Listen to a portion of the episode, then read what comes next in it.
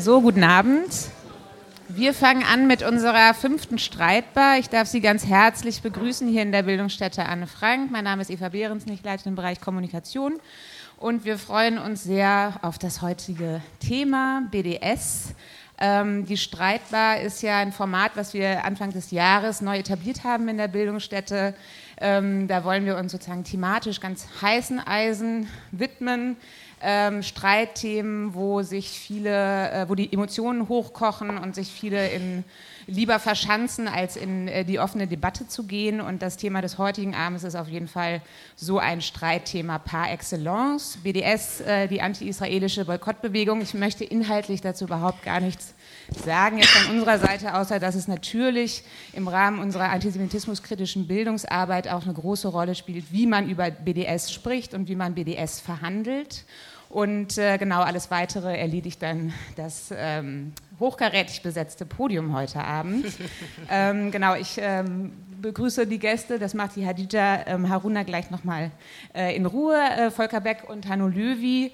Ähm, wir sind total äh, froh, dass wir diese beiden Diskutanten für heute Abend und das Thema gewinnen konnten. Sie sind auch mehr oder weniger aus zwei ziemlich, also geografisch unterschiedlichen Richtungen angereist. Ähm, genau. Und ähm, der Abend wäre auch nicht möglich ohne die Unterstützung der, ähm, Moment, dass ich es richtig sage, des Deutschen Koordinierungsrats der Gesellschaft für christlich-jüdische Zusammenarbeit, heute vertreten durch die Studienleiterin Maria Kors, genau, die ähm, heute Abend den Abend finanzieren. Herzlichen Dank.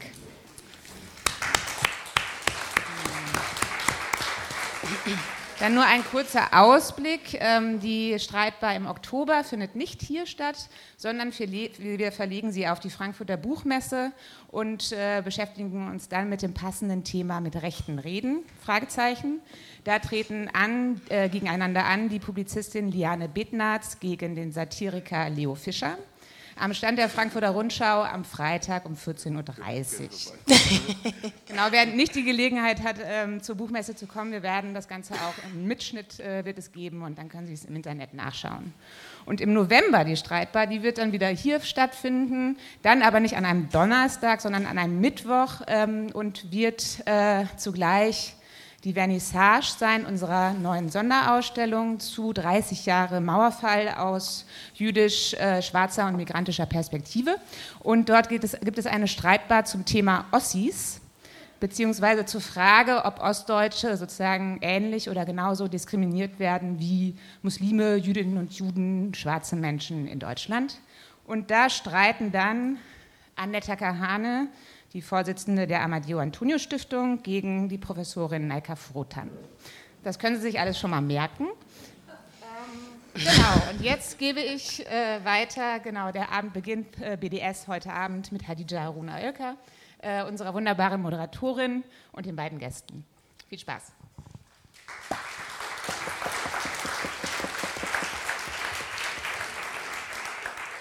Ja, einen schönen guten Abend auch von mir. Ich äh, stelle die jedes Mal von mir gestellte Frage, wer war schon einmal bei einer Streitbar? Wer war noch nicht bei einer Streitbar? Es ist einfach wirklich bemerkenswert. Ich glaube, ich habe jetzt gerade nicht mehr auf dem Schirm, haben wir die sechste oder siebte und jedes Mal haben wir neue Gäste. Ähm, das ist schön. Ich moderiere die nämlich jetzt seit Anfang an und es gibt einen bestimmten Ablauf. Es, gibt immer ein großes Thema. Man muss das bündeln, enger fassen und Sie werden jetzt eine kleine Reise miterleben. Ich beginne aber erstmal natürlich mit der Einleitung dieses sehr komplexen Themas. Kritik an Israel beziehungsweise oder insbesondere an der Art und Weise ist ja ein Thema häufiger Debatten. Und faktisch und statistisch äh, bewiesen ist, dass israelbezogener Antisemitismus eine der verbreitesten Formen ist, mit denen wir uns gesellschaftlich auseinandersetzen müssen. Ein Akteur in diesem Setting ist BDS. Boykott, Deinvest und Sanktionen. Als Kampagne geistert diese Bewegung, diese Kampagne schon seit längerem durch die Öffentlichkeit, deswegen sind Sie wahrscheinlich auch alle hier. Was ich festgestellt habe, wenn ich so ein paar Umfragen gemacht habe, und wisst ihr so, was BDS ist, was die so wollen, wer was die so machen, ist ein Ergebnis zumindest, äh, das ich feststelle, dass es für viele schwer zu greifen ist, weil es keine zentral geführte Organisation ist, die zentral geführte oder koordinierte Kampagne weltweit agierender Gruppen, Unterschiede im Ausland und in Deutschland. Was man festhalten kann, es sind UnterstützerInnen aus äh, palästinensischen Gruppen, aus linken Gruppen, christlichen, aber auch jüdischen Kreisen. Und es gibt unheimlich viele prominente UnterstützerInnen, WissenschaftlerInnen, Regisseurinnen und Musikerinnen. Die Kampagne wurde 2005 ins Leben gerufen, um, ich zitiere, politischen Druck aufzubauen. Zitat, Israel seiner Verpflichtung nachkommt, den PalästinenserInnen das unveräußerliche Recht der Selbstbestimmung zuzugestehen. Ich habe mal die drei Hauptforderungen grob zusammengefasst. Einmal das Ende der Besetzung Ostjerusalems, des Westjordanlands und des Gazastreifens, Gleichstellung arabisch-palästinensischer und israelischer Bürgerinnen und die Rechte der palästinensischen Flüchtlinge in all ihren Generationen in ihre Heimat und zu ihrem Eigentum zurückzukehren. Die einen sehen BDS als kritisches Instrument im Interesse der Palästinenserinnen, andere werfen der Kampagne vor, antisemitisch zu sein bzw. Plattform antisemitischer Anliegen. Und deshalb gibt es genügend Gründe, heute darüber zu sprechen. Und zwar zu der Frage, wie mit der BDS-Kampagne und ihren UnterstützerInnen umgegangen werden kann. Und das tun wir mit zwei Menschen, und sie wurden schon angekündigt, sehr prominente Gäste, bekannt als engagierte Gegner, und das ist wichtig, als engagierte Antisemitismusgegner. Und dennoch haben sie sehr unterschiedliche Haltungen, was den Umgang mit BDS angeht. Und damit reihen sie sich ein in einen Chor vielfältiger Stimmen zu diesem Thema.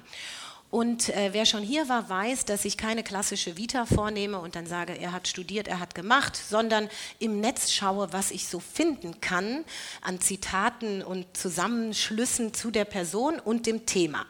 Ich beginne mit Hanno Löwy zu meiner Linken, Literatur, Filmwissenschaftler, Ausstellungsmacher, Publizist. Und die BZ oder die Berliner Zeitung schrieb einst, Hanno Löwy ist ein umtriebiger Mann, weil er für das Jüdische Museum in Berlin die Dauerausstellung miterarbeitet hat, von 1995 bis 2000 Gründungsdirektor des Fritz-Bauer-Instituts in Frankfurt war, seit 2004 das Jüdische Museum Hohenems in Österreich leitet und seit 2011 Präsident der Association of European Jewish Museums ist. In einem Interview der FR zum Thema moderner Antisemitismus sagte er, man liebt die Juden, solange sie weit weg sind.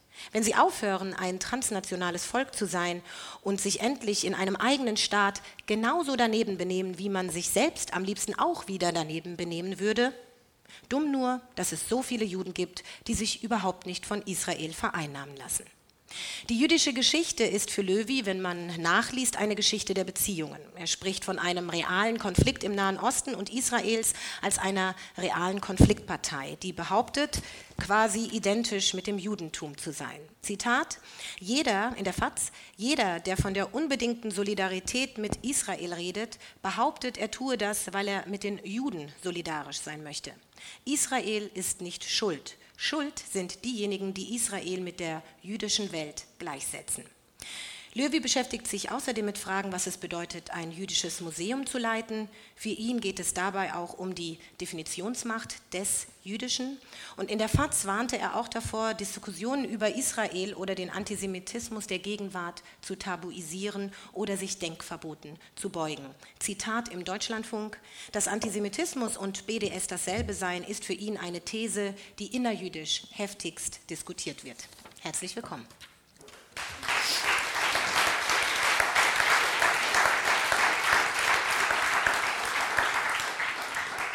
Zu meiner Rechten Volker Beck, er hat Kunstgeschichte, Geschichte und Germanistik studiert. Auch er ist umtriebig. Grünen-Politiker, drei Jahre Schwulenreferent der Bundestagsfraktion, von 94 bis 2017 Mitglied des Bundestages, Anfang der 80er Jahre in der unabhängigen Friedensbewegung aktiv gewesen und ehemaliger Vorsitzender der deutsch-israelischen Parlamentariergruppe des Deutschen Bundestages. Über Antisemitismus sagt er Dinge wie, Zitat aus der Welt, ob jemand Antisemit ist, ist immer schwer zu sagen. Schließlich gilt der Vorwurf des Antisemitismus hierzulande schlimmer als der Antisemitismus selbst. Dabei verkennen Gerichte wie Kommentatoren häufig, dass der Antisemitismus in der Shoah nicht seinen Ausgangs, sondern seinen brutalsten und mörderischsten Höhepunkt erreichte.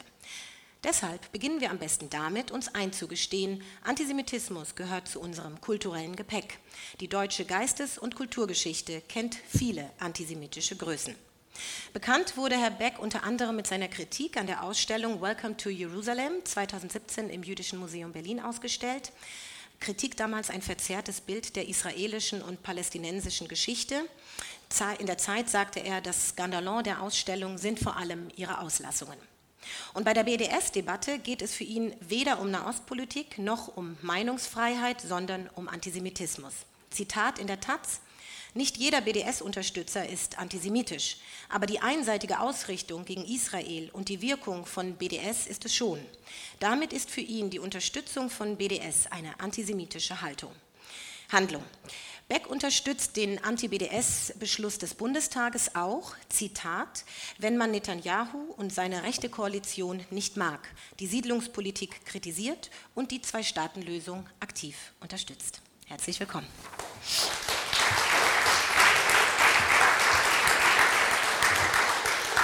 Ich mache das mit der Vita immer so, dass man so peu à peu äh, schon bevor die beiden anfangen zu sprechen, merkt, wie unterschiedlich sie positioniert sind.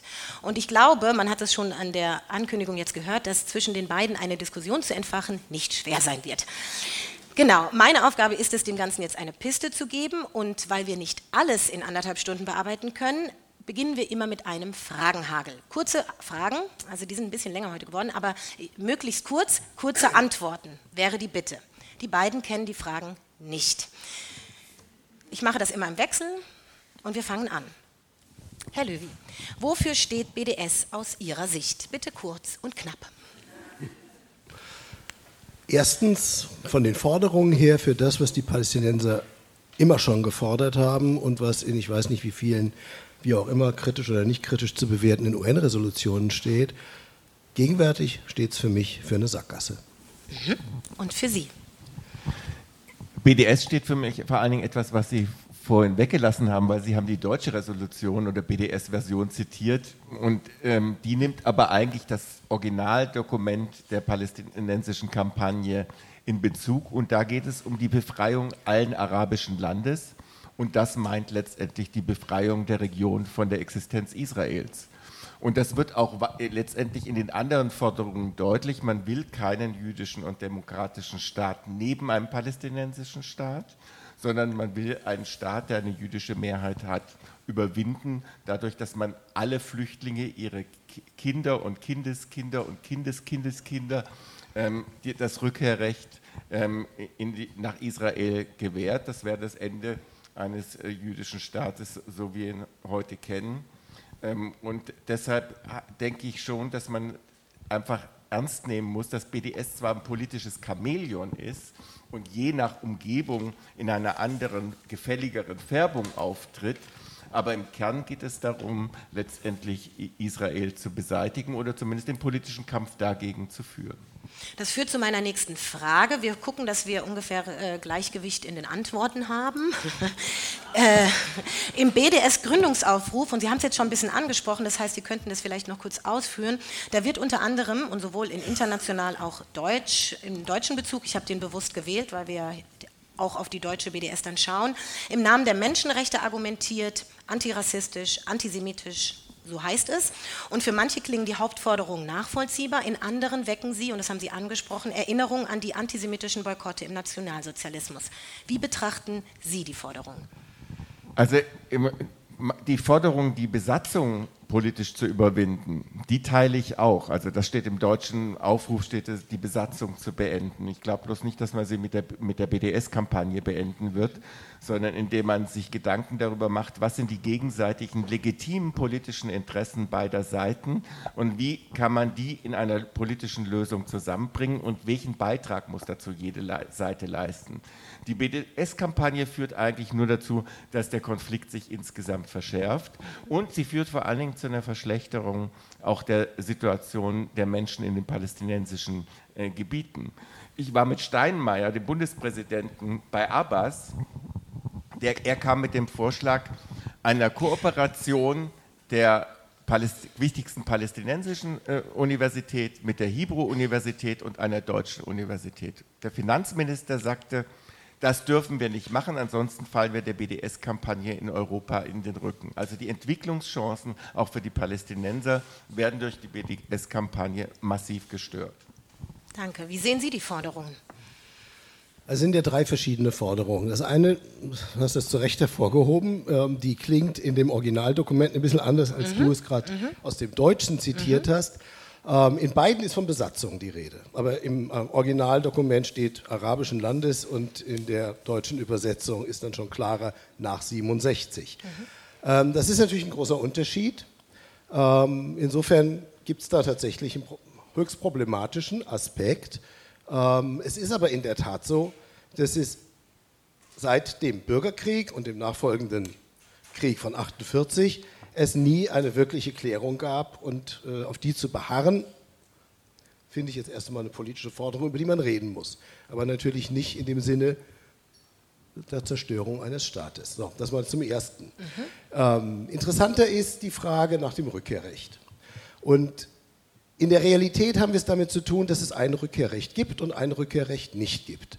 Wenn ich bzw. meine Vorfahren vor 2000 Jahren aus dieser Gegend vertrieben worden bin, dann habe ich ein Rückkehrrecht nach, kann man nachrechnen, wie viel sind 2000 Jahre in Generationen?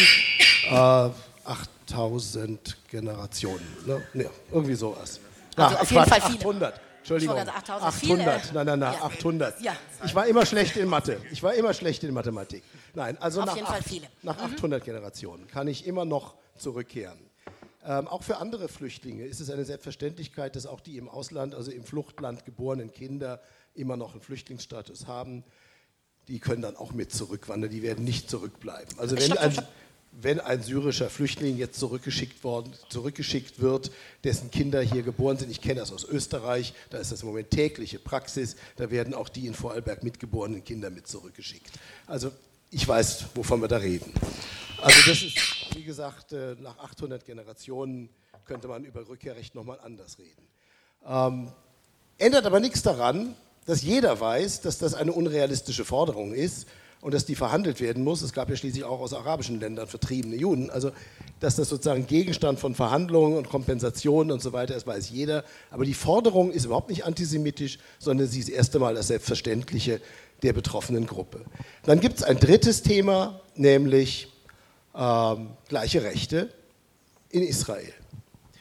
Und das finde ich eigentlich die interessantere Forderung von allen dreien, weil sie eigentlich den Finger auf ein ganz anderes Problem legt, nämlich auf die Frage, was ein demokratischer Staat ist und was er in Zukunft sein soll. Und äh, das wird sicherlich nochmal ein ganz anderes Thema sein. Äh, was ist ein jüdischer, was ist ein demokratischer Staat, was ist ein arabischer, ein muslimischer, ein palästinensischer Staat? Ähm, die Forderung nach gleichen Rechten, in egal was für einem Staat dort in die vielen Staaten, die finde ich eigentlich die interessanteste. Darüber würde ich gerne reden. Darüber rede ich übrigens auch mit BDS-Befürwortern, mit denen ich mich ansonsten ziemlich viel streite. Ähm, aber ich finde, das Wichtigste dass man miteinander redet. Und die Sackgasse auf beiden Seiten ist, und die hat was mit BDS und genauso mit Anti-BDS zu tun, sie zerstört den Dialog von beiden Seiten. Wir können, wir werden das vertiefen. Lassen Sie uns kurz den Fragenhagel, damit wir so ein Gefühl bekommen und abholen, die verschiedenen Positionen und Fragestellungen. Die machen. So, bitte, nehmen Sie bitte den da, sehr gerne. Genau, das waren jetzt sehr lange Antworten. Dann versuchen wir doch, die Antworten kürzer zu halten, dann kommen wir auch schneller in die Diskussion. Ich weiß, das ist eine harte Hand, die ich anwende, aber sie hat einen Grund. Seit 2005, und das passt jetzt auch als Anschluss, weil Sie haben beide jetzt gesagt, man muss genau hingucken, wer sagt was und äh, wie. Seit 2005 haben sich hunderte zivilgesellschaftliche Gruppen der Kampagne angeschlossen, weltweit, unterstützen die Kampagne auf unterschiedliche Art und Weise. Wie schätzen Sie denn diese unterschiedlichen Gruppen ein? Gibt es da welche, wo Sie sagen, geht eher, geht nicht, oder kann man das gar nicht sagen? Herr Lüwi.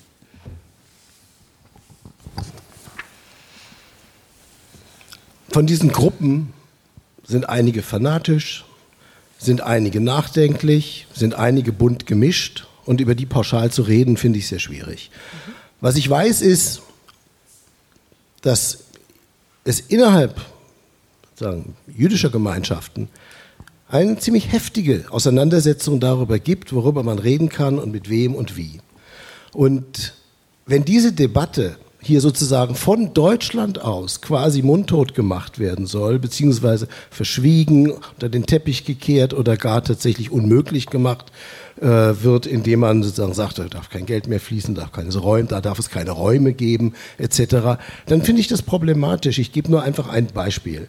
Der große Streit um das Jüdische Museum in da Berlin, am hin. Ende kommen wir noch hin. Das ist ein großes Kapitel. Großes Kapitel. Ja. Das heben wir uns auf. Genau, sehr gut. Ihre Meinung? Wie gehen Sie mit den unterschiedlichen Gruppen um? Haben Sie da eine Haltung? Also ich, ich, ich kenne nicht alle Organisationen, die das unterschrieben haben. Deshalb wäre es irgendwie jetzt anmaßend, über jede äh, den Stab zu sprechen. Alle, die ich kennengelernt habe. Da muss man allerdings meistens nicht lange kratzen, äh, bis ganz krudes Zeug zum Vorschein kommt. Entweder eine ziemlich äh, weite Unwissenheit über die, tatsächlich über die Genese des Konflikts oder simpler Antisemitismus. Mein Lieblingsfeld ist zurzeit, weil da ploppt so jede Woche irgendwas auf, die evangelische Kirche und die Unterstützer ähm, des Kairos-Palästina-Dokumentes. Das ist erstens ein, ein, Dokument zur Unterstützung von PDS, von den christlichen Palästinensern aus der Region. Und zweitens ist es ein theologisches Papier ähm, der klassischen Enterbungs-, und Überwindungstheologie. Jesus ist da kein Jude. Jesus ist ein Revolutionär, der mit allem, was vorher ist, bricht. Und die Juden haben eigentlich in dem Land nichts zu suchen. Die Palästinenser sind diejenigen, die da immer schon gelebt haben. Oder wenn dann äh, Bischof Abromai zum Beispiel aus Schwerin und Vorsitzender des Jerusalemsvereins der evangelischen Kirche ähm, sagt, seit 2000 Jahren gibt es palästinensische Christen. Dann kann ich nur sagen, also so ein Umschreddern der Geschichte und Umdichten der Geschichte, da muss was tüchtig faul sein. Und es wundert mich dann auch nicht, dass so ein Mann wie dieser Bischof davon spricht, es gebe eine deutsche Überidentifikation mit Israel wegen dem Schuldbewusstsein. Das ist klassischer sekundärer Antisemitismus. Und man muss meistens nur ein bisschen argumentativ pieksen und dann sprudelt der Quell, ähm, der letztlich das Ganze antreibt, immer sehr offensichtlich. Also Sie haben sehr unterschiedliche Erfahrungen gemacht in der Kommunikation. Wie ist das denn, äh, was die konkrete Frage angeht? Die BDS-Kampagne wird als antisemitisch bezeichnet. Sind Befürworter der Anliegen und Forderungen auch antisemitisch oder nicht? Wie unterscheiden Sie? Da haben Sie mich ja vorhin schon zitiert aus meinem Artikel ja, dazu. Natürlich ist nicht jeder ähm, ähm BDS-Unterstützer antisemitisch und man kann auch auf den Forderungskatalog ähm, der deutschen Kampagne reinfallen und sagen, ich will jetzt aber mal was dazu machen ähm, gegen die Besatzung und dass die Israelis mit den Palästinensern verhandeln. Ist naiv, ist nur dumm, aber ist nicht deshalb automatisch antisemitisch mhm. äh, von der Motivation her. In der, in der Konkretisierung dessen, was die Gruppen, die BDS tatsächlich betreiben und viele reden ja einfach nur drüber und machen sowieso nichts. Ähm, äh, da, wo es äh, in Deutschland virulent wird, sind Kulturveranstaltungen und wissenschaftliche Veranstaltungen. Und wenn ich davon, wenn ich höre, dass Künstler, jüdische Künstler aus Amerika, also keine Israelis, angeschrieben werden, wenn sie zu einem Kulturfestival ge gehen, dass sie sich gefährlichst vorher gegen Israel zu positionieren haben und ansonsten boykottiert werden, dann frage ich mich, was ist das für eine Kampagne, die, die Juden eine solche Frage stellt und jedem Juden zuschiebt, dass er sich gefälligst zur israelischen Politik ver zu verhalten hat als Künstler. Künstler müssen sich nicht immer politisch verhalten, sie können sich politisch verhalten und dann kann man sich mit ihnen auch politisch streiten. Sie können sich aber auch rein künstlerisch verhalten und zu etwas einfach gar keine Stellung nehmen und es ist auch legitim, wenn jemand pro Israel Stellung nimmt, dann hat er trotzdem keinen Boykott verdient. Vielleicht, wenn er es mit falschen Argumenten tut, ein Widerwort, aber das ist eine andere Ebene. Gut, kehren wir nochmal zurück zu dieser Frage, BDS-Befürworter, antisemitisch oder nicht? Wie unterscheiden Sie? Also die Erfahrungen, die du geschildert hast, die kenne ich gut. Da brauchen wir uns gar nicht darüber unterhalten.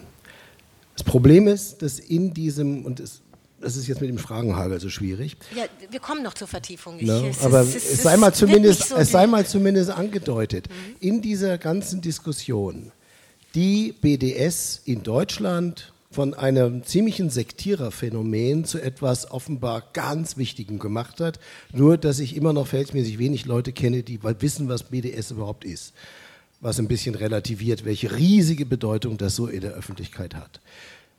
In der Regel ist es irgendwie ein, für mich ein Sektiererphänomen in Deutschland. Das ist ein bisschen anders in Amerika, aber das ist wirklich ein Thema.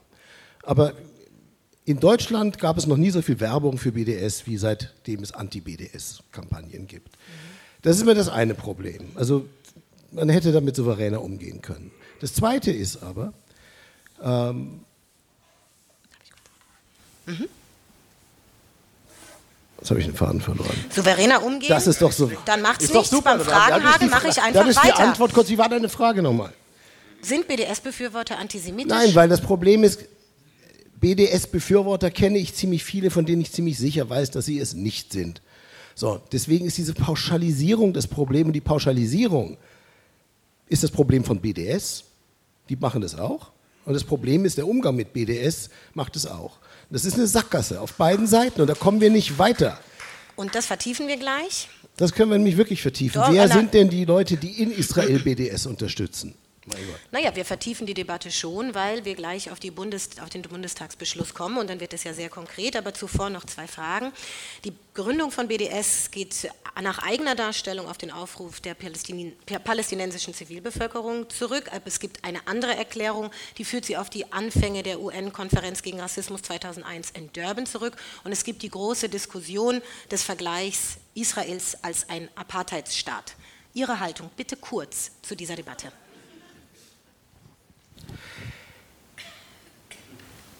Mit diesen Vergleichen kommt man nicht weiter. Es ändert aber nichts daran, dass auch der Herausgeber der immer noch eigentlich bedeutendsten israelischen Tageszeitung Haaretz diesen Vergleich macht.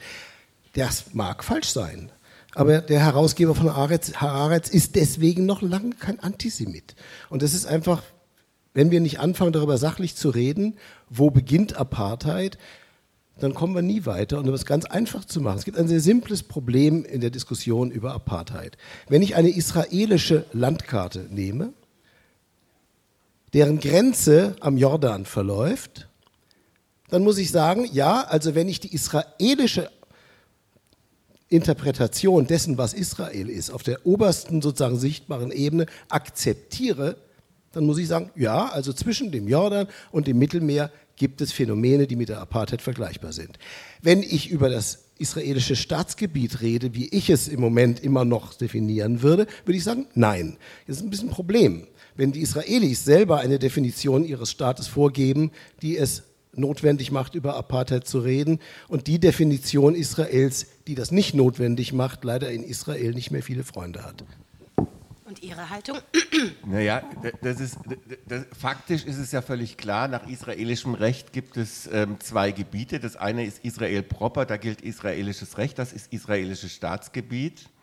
Ähm, und dann gibt es ähm, Gebiete, da ist, hat Israel faktisch ähm, die Sicherheitsgewalt, beim Gaza nur von außen, beim Westjordanland ähm, weitestgehend, ähm, allerdings ähm, mit Gebieten, die vollständig unter palästinensischer Sicherheitshoheit stehen. Ja, da, da, da, da können Sie nur rein mit, mit, mit, mit äh, vorheriger Klärung. Das läu läuft auch entsprechend so, das, da, da, da, das langt man nicht gerne an. Und deshalb ist diese Frage eigentlich geklärt. Da nützen auch bunt gemalte Karten, die es von beiden Seiten gibt. Und die, ähm, von beid auf beiden Seiten gibt es Leute, die das gesamte Land für eine Gruppe beanspruchen wollen und die anderen am liebsten rausschmeißen. Die offiziellen Karten des Staates Israel, die man überall sieht, sind nicht irgendwelche Leute. Ja, Ja, und die offiziellen Karten der palästinensischen Organisationen, die die palästinensische Regierung stellen, sind auch keine Leute von der Straße, sondern die, äh, die sich selbst ernannten Vertreter des palästinensischen Volkes. Da schenkt sich keiner was und ich rate auch immer, auf beide Seiten wirklich entsprechend zu schauen und sich mit beiden Seiten zu streit, streiten. Ich finde immer das Schöne in der Region, man kann, egal mit wem man sich an den Tisch sitzt, man findet sicher ein Thema, wo man sich äh, in, mit lau großer Lautstärke gemeinsam strittig unterhalten kann. Da wir ja bei der Frage des Apartheidsstaatsvergleiches waren und nicht, äh, bleiben wir nochmal da, das war die Frage, wie Sie damit umgehen. Und als letzte Frage, bevor wir mit Beispielen einsteigen, an denen Sie sich dann vertiefend abarbeiten können, ist die Frage, fördert BDS Antisemitismus oder fördert eher ein Verbot von ED BDS eine Konjunktur des Antisemitismus? Keiner redet über ein Verbot von BDS, über das Ich- be bestehende Recht, was wir in der Außenwirtschaftsverordnung in, haben, hinaus. Paragraph 7 der Außenwirtschaftsverordnung rede, regelt für alle Staaten dieser Welt, dass eine Erklärung im Außenwirtschaftsverkehr ähm, ähm, Verkehr zum Boykott eines Staates eine Ordnungswidrigkeit nach deutschem Recht ist, mit empfindlichen hohen Geldstrafen. Das gilt, wenn man es gegenüber Israel macht, das würde auch gelten gegenüber anderen Staaten. Es sei denn, und das ist die Rückausnahme, es gibt einen äh, Boykottbeschluss einer supranationalen Organisation, also vergleichbar der EU, des UN-Sicherheitsrates und dergleichen mehr. Und deshalb, ähm, niemand redet darüber, dass man BDS verbietet. Und das finde ich das Putzige an BDS. BDS ist gerne Opfer. Ja? Da sagt man, ihr kriegt aber, wenn ihr BD, eine BDS-Veranstaltung macht, kein Geld vom Staat und auch keinen Raum vom Staat dafür. Und eine Organisation, die das Existenzrecht Israels nicht akzeptiert, die kriegt von uns gar kein Geld. Auch nicht für eine Frauenveranstaltung oder wenn sie Bäume pflanzen will oder einen Bach reinigen, die kriegen gar kein Geld. Das steht in der Resolution. Das ist doch kein Verbot. Sie kriegen bestimmte Fördermaßnahmen nicht. Nicht mal die Organisation, die die Existenz Israels verneinen und angreifen und finde, Israel sollte von der Welt verschwinden, sind verboten durch diesen Beschluss. Das sind wirklich Wahnfantasien. Da möchte man gerne durch das Aufblasen des Beschlusses sich einfach zum unschuldigen Opfer machen. Und ich finde es besonders lustig, von einer Boykottbewegung ähm, darüber zu jammern, dass man beim Zugriff auf staatliche Gelder in Zukunft boykottiert wird. Echt, die haben es echt nicht verstanden, worauf sie eigentlich aus sind. Da der Gefühl die Frage rührt aus einem gefühlten Verbot, also nochmal die Frage auch an Sie. Fördert ein gefühltes, in Anführungszeichen, oder ein reelles BDS-Verbot Antisemitismus oder eher eine Konjunktur des Antisemitismus? Also ich sage mal, ähm, Denkverbote fördern manchmal geballte Fäuste in den Taschen, aber antisemitische Fäuste sind das in der Regel dann, wenn es dazu schon eine gewisse Neigung gibt. Also insofern würde ich nicht sagen, das äh, produziert Antisemitismus. Aber äh, es ist ein bisschen komplizierter. Wir reden ja nicht von der Frage, ob jetzt sozusagen die Bundesregierung die BDS-Bewegung äh, fördern darf oder nicht, sondern wir. Die Frage nach dem Beschluss. Genau.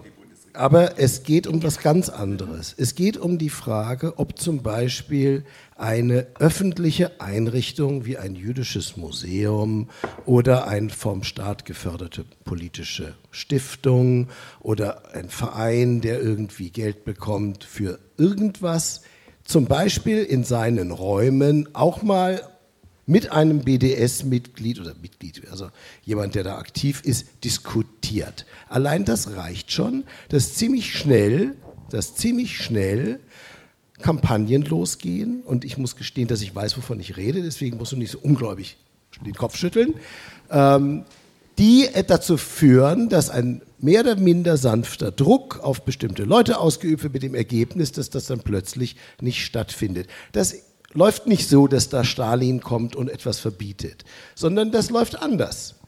Und das weißt du, genau. Wir hatten vor ein paar Jahren, das ist mittlerweile schon ein bisschen her, den hübschen Fall einer evangelischen Akademie in schönen Bayern. Die haben eine Veranstaltung gemacht mit Leuten, die im israelisch-palästinensischen Dialog sind. Unter den Leuten, die das mitorganisiert haben, war jemand, eine Israelin, die ziemlich naiv manchmal und sehr engagiert äh, tatsächlich BDS unterstützt. Mit der streite ich mich auch. Die war eine von den Leuten, die das mitorganisiert haben. Die Leute, die da auftraten, waren alles Leute, die das Gegenteil von BDS tun. Die reden nämlich miteinander. Die boykottieren nicht. Diese Veranstaltung wurde dann abgesagt, nachdem es irgendwie sanften Druck hierum und sanften Druck darum gab. Ähm, Du kennst die Geschichte. Sowas passiert ziemlich ich war häufig. einer der Eingeladenen. Du warst sogar einer der ganz kurzfristig Ausgeladenen wieder, so vier Wochen vor der Veranstaltung. Ich kann, ich kann, dir die Geschichte auch erzählen, wie sie wirklich war und nicht, wie sie Andreas Zumach erzählt, weil ich eben... Ich habe sie nicht von Andreas ist, Zumach glaube, erzählt bekommen, sondern haben, von Mitarbeitern der Akademie. Ich glaube, was wir verstanden haben, weil das würde, keiner kennt diese Veranstaltung, aber was, glaube ich, deutlich wird... Ja, aber es wird eine Legende verbreitet, genau, wie es, bei BDS einfach immer ist. Na, es werden Legenden gestrickt, die einfach nicht so, so, nicht stimmen. Lassen Sie uns auf die übergeordnete Frage gehen. Was äh, bringt, und dann sind wir beim Bundestagsbeschluss, wer kennt ihn nicht? Okay, weil das ist wichtig, alle abholen. Also im Mai 2019 hat der Deutsche Bundestag dem fraktionsübergreifenden Antrag von Union, Union SPD, Grünen und FDP zugestimmt, wie Sie es gerade gesagt haben, Organisationen, die BDS unterstützen oder legitimieren, Unterstützung und finanzielle Förderung zu entziehen. Es ist tatsächlich kein Verbot, es geht um Förderung. Und jetzt war sozusagen Ihr Einstieg, und es passt auch ganz gut, lassen Sie es uns vertiefen und die, äh, die Phänomene, die dadurch entstehen, auflösen, ist, wer, Leute trauen sich nicht mehr Veranstaltungen zu machen oder laden sie aus, es gibt sanften Druck, das ist, was Sie jetzt gesagt haben. Was kontern Sie dem? Sie sagen, das stimmt. Ja, also nicht. erstens hat er nicht, nicht mehr behauptet, dass es was mit dem BDS-Beschluss zu tun hat des Bundestages, ja weil den, den gab es ja gar nicht. Nein, Offensi nein, offensichtlich eine, auch wieder eine, nein, eine dieser Opferfantasien. Ne, es war ein Beispiel, sagte er, für das, was Ein Beispiel für das, was aus dem Beschluss folgt, obwohl es den Beschluss nicht gab. Ja, das ist einfach schlichtweg. Das habe ich nicht behauptet. Das, ist, das, das habe ich nicht behauptet. Nein, das, das ist nicht logisch. Das war die Frage und das war die Antwort und den, den Eindruck, den man mitnehmen soll. Die, dieser Beschluss und das, das war dein Einstiegsargument. Der wird nicht dafür sorgen, dass eine Diskussion zwischen einem BDS-Befürworter und einer, einem BDS-Gegner unzulässig wäre. Die könnte sogar Geld beantragen bei der Bundesregierung. Vielleicht wird sie sogar Geld dafür bekommen. Was nicht geht, dass man ähm, mit Geldern des Bundes reine Veranstaltung zum Boykott des Staates Israels finanziert. Und ich finde, das geht doch nicht, dass der deutsche Steuerzahler nach unserer Geschichte den Boykott Israels finanziert. Zumal es etwas ist, was uns nach unserer Rechtsordnung eigentlich nicht sein soll. Boykotterklärungen sind, also das ist ja auf Boykotterklärungen aus. Das ist etwas, was man anders behandeln muss, weil es eigentlich im Recht eine unrechtmäßige Handlung ist äh, im Ergebnis wäre. Ja, dann kann man sagen, das ist uns auch egal. Nein, wir sind uns darüber einig, darüber wollen wir uns nicht streiten. Ja, und, und, Aber es gibt und, ja einen Streitpunkt und der Streitpunkt, glaube ich, sind eher die Unterstriche dieses Bundestagsbeschlusses. Das eine sind ja die, die Unterstützung, die entzogen wird bei einer ganz klar antisemitisch ausgerichteten Veranstaltung, aber es gibt ja auch kritische Stimmen, Wissenschaftler, es gibt eine Petition, es wurde viel diskutiert, wir kommen ja auch gleich aufs ja, aber in Museum. in diesen Dokumenten steht immer etwas, da wird über den Beschluss geredet und es wird äh, ein Strohmann-Argument aufgebaut. Es wird gewettet gegen Forderungen, die nicht Teil dieses Beschlusses sind. Und dann wird es äh, meines Erachtens einfach im Ergebnis unsachlich. Es wird nichts verboten, es wird nichts zensiert. Man kann bloß für bestimmte Projekte kein Geld beim Staat beantragen. Und wie? Okay, dann machen wir es doch konkret. Sie haben ja ein, Sie haben, lassen Sie uns mal drauf gucken, um das sozusagen auf eine sachliche Ebene zu bringen. Die Kritik ist, äh, beziehungsweise was Sie sagen, ist, das ist ein, ein guter Beschluss, der ist richtig, weil man so die Guten von den Schlechten in Anführungszeichen klare Linie fährt. Sie sagen, sagen, damit könnte eine Stigmatisierung stattfinden. Man könnte nicht mehr, man würde nicht mehr frei agieren können. Was wäre denn die Alternative? für einen Beschluss? Wie könnte man denn unterscheiden? Wie sehen denn solche Veranstaltungen aus, wo Sie sagen, es sind noch welche möglich? Ich, ich, ich, find, ich finde, gerade kriegt die Diskussion eine absurde Schleife. Ja, die, die BDS-Bewegung attackiert Kulturveranstaltungen, wo Israelis, äh, israelische Künstler auftreten und sagt, eine, äh, eine Kulturveranstaltung, wo ein Israeli auftritt, muss boykottiert werden von allen Künstlern. Das ist BDS Live. Das war Kulturfestival, das war das Popkulturfestival äh, in, in Berlin. So, ich habe kürzlich einen Künstler getroffen, der hat mir gesagt, er wurde eingeladen zu einer Veranstaltung, nur weil er jüdischer Amerikaner war, wurde er, aufge, wurde er, aufgefordert, sich gegen Israel zu positionieren, weil er ansonsten ähm, boykottiert wird.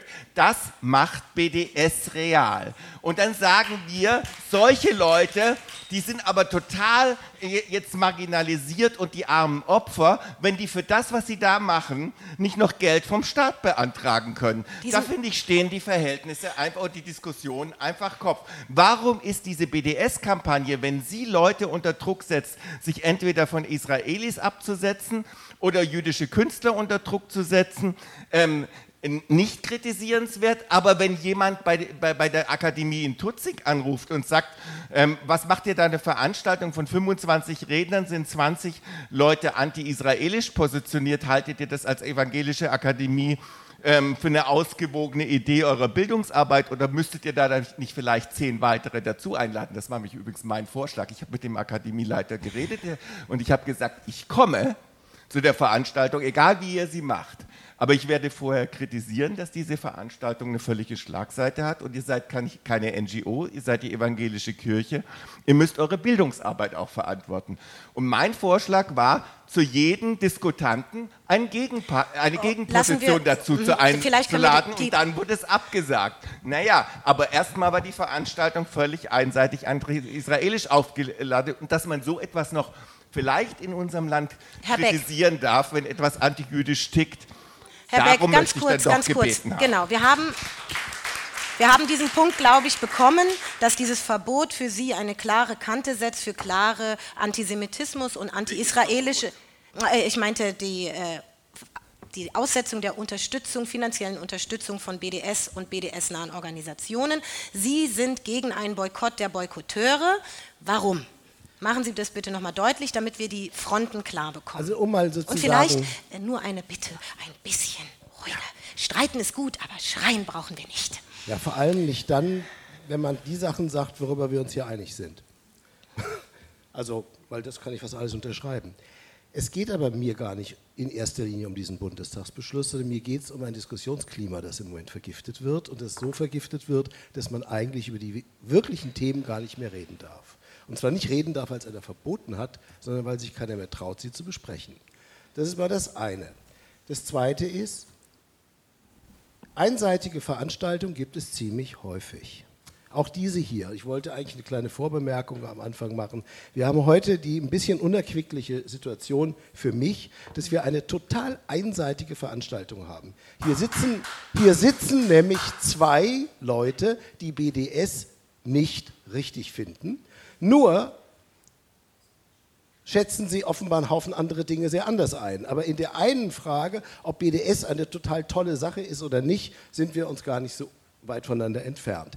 Das ist total einseitig. Ich hätte eigentlich es gerne gehabt, hier zu dritt zu sitzen, jemand, der wirklich Argumente für BDS formuliert, und du und ich, der irgendwie dazwischen hockt, vielleicht, ob das jetzt komfortabel oder nicht komfortabel ist, zwischen den Stühlen zu sitzen, weiß ich nicht, mal so, mal so wahrscheinlich.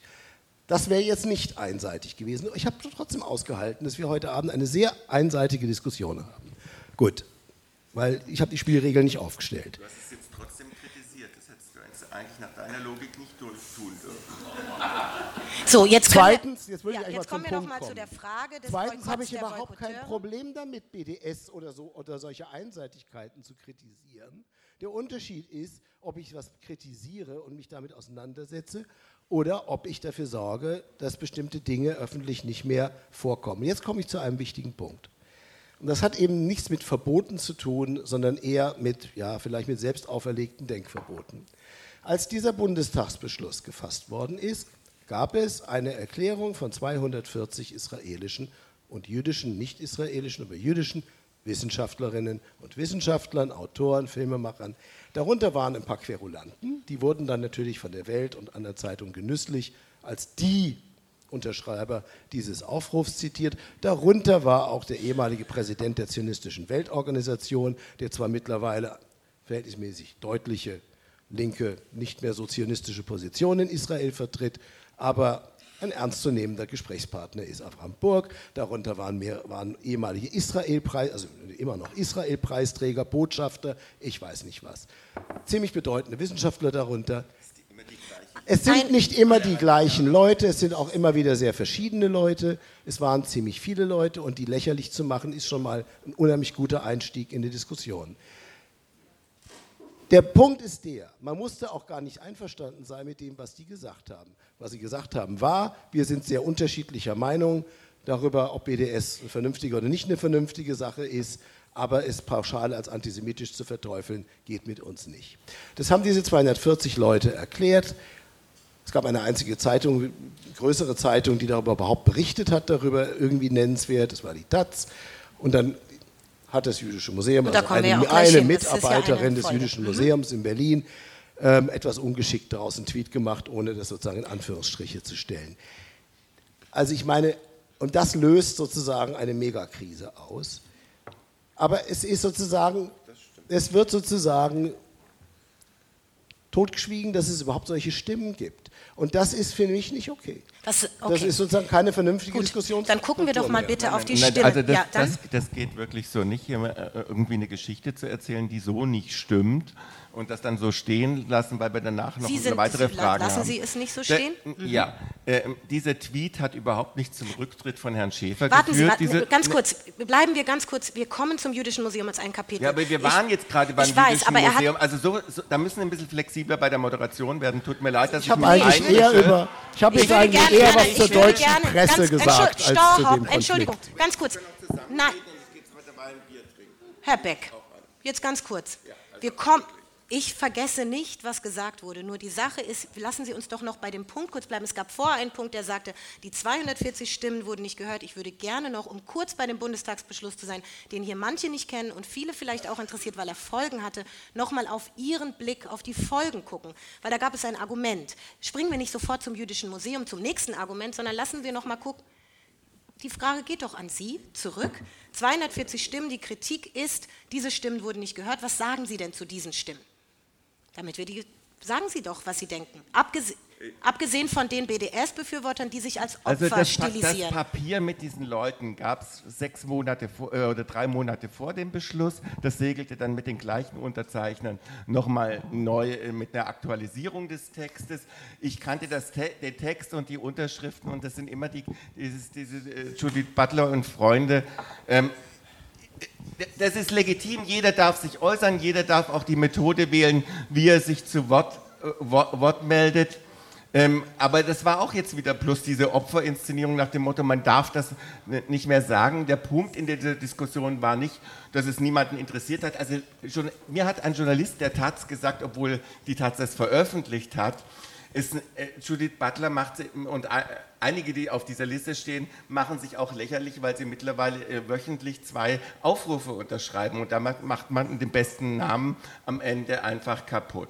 Aber zu, zur Sache, ja, es wurde niemand geschasst oder diskriminiert, weil es einen Tweet zu BDS da gab. Da kommen wir jetzt gleich hin. Können wir noch abschließend sagen, was glauben Sie, wird sich durch die Bundestagsresolution verändern? Weil Sie befürworten sie und was glauben Sie beide, um da einen Strich jetzt unter dieses Kapitel zu ziehen?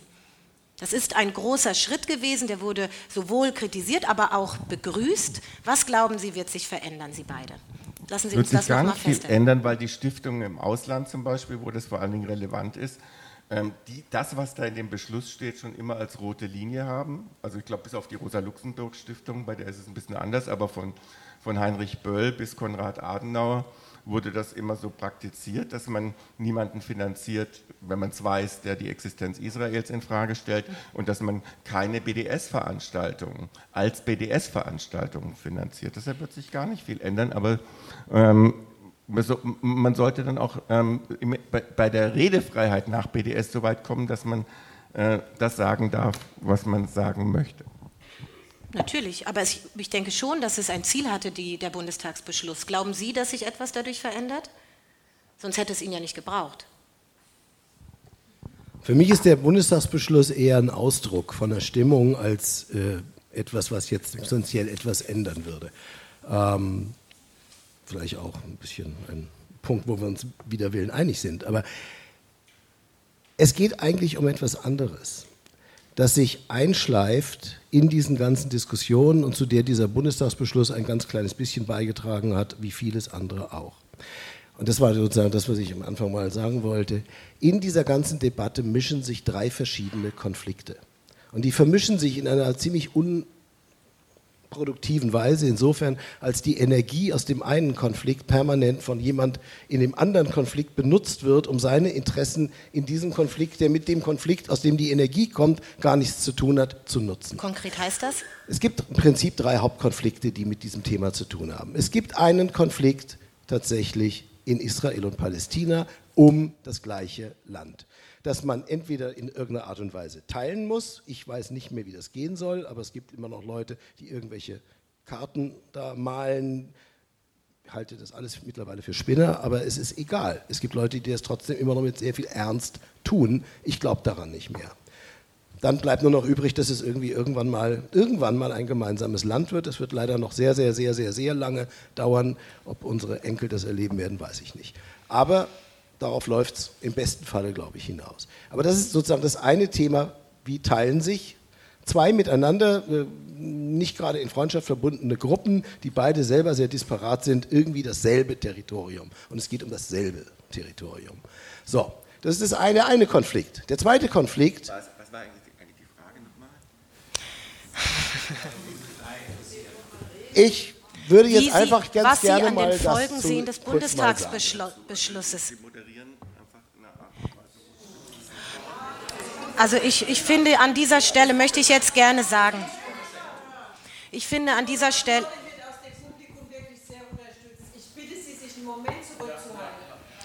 So, ich nehme das alles gar nicht persönlich. Es ist ein heißes Thema. Und ich habe von Anfang an gewusst, dass sie beide sehr konträre Positionen haben. Ich versuche eine Farbe anzugeben. Ich möchte gerne das Publikum bei der jüdischen Museumsdebatte mitnehmen. Wenn hier Leute sitzen, die nicht wissen, worum es geht und sie fangen an, darüber zu sprechen, bekommen wir ein Problem, weil niemand kann mehr folgen. Ich würde gerne das Bundestagsbeschlussthema abschließen und meine abschließende Frage war, was glauben Sie, welche Folgen das hat? Positive, negative? Sie haben gesagt, es hat keine Folgen. Sie haben Ihre Antwort angefangen zu formulieren. Wir waren jetzt bei dem Punkt angekommen, dass Sie den Konflikt woanders sehen und gar nicht in der Frage des Bundestagsbeschlusses. Ja, wobei, ich sage, der Bundestagsbeschluss ist ein Ausdruck für das Problem. Weil auch der Bundestagsbeschluss, glaube ich, genau aus der Kreuzung dieser drei verschiedenen Konflikte herauskommt. Deswegen bin ich nämlich beim Thema. Der eine ist der Konflikt, um den es tatsächlich dort geht. Den der Land, zweite Land, Konflikt genau. mhm. ist ein innerjüdischer Konflikt, in den sich eigentlich der Deutsche Bundestag nicht einmischen sollte finde ich. Es gibt einen innerjüdischen Konflikt darum, ob ein Staat tatsächlich das ist, was ein Ausdruck jüdischer Existenz ist.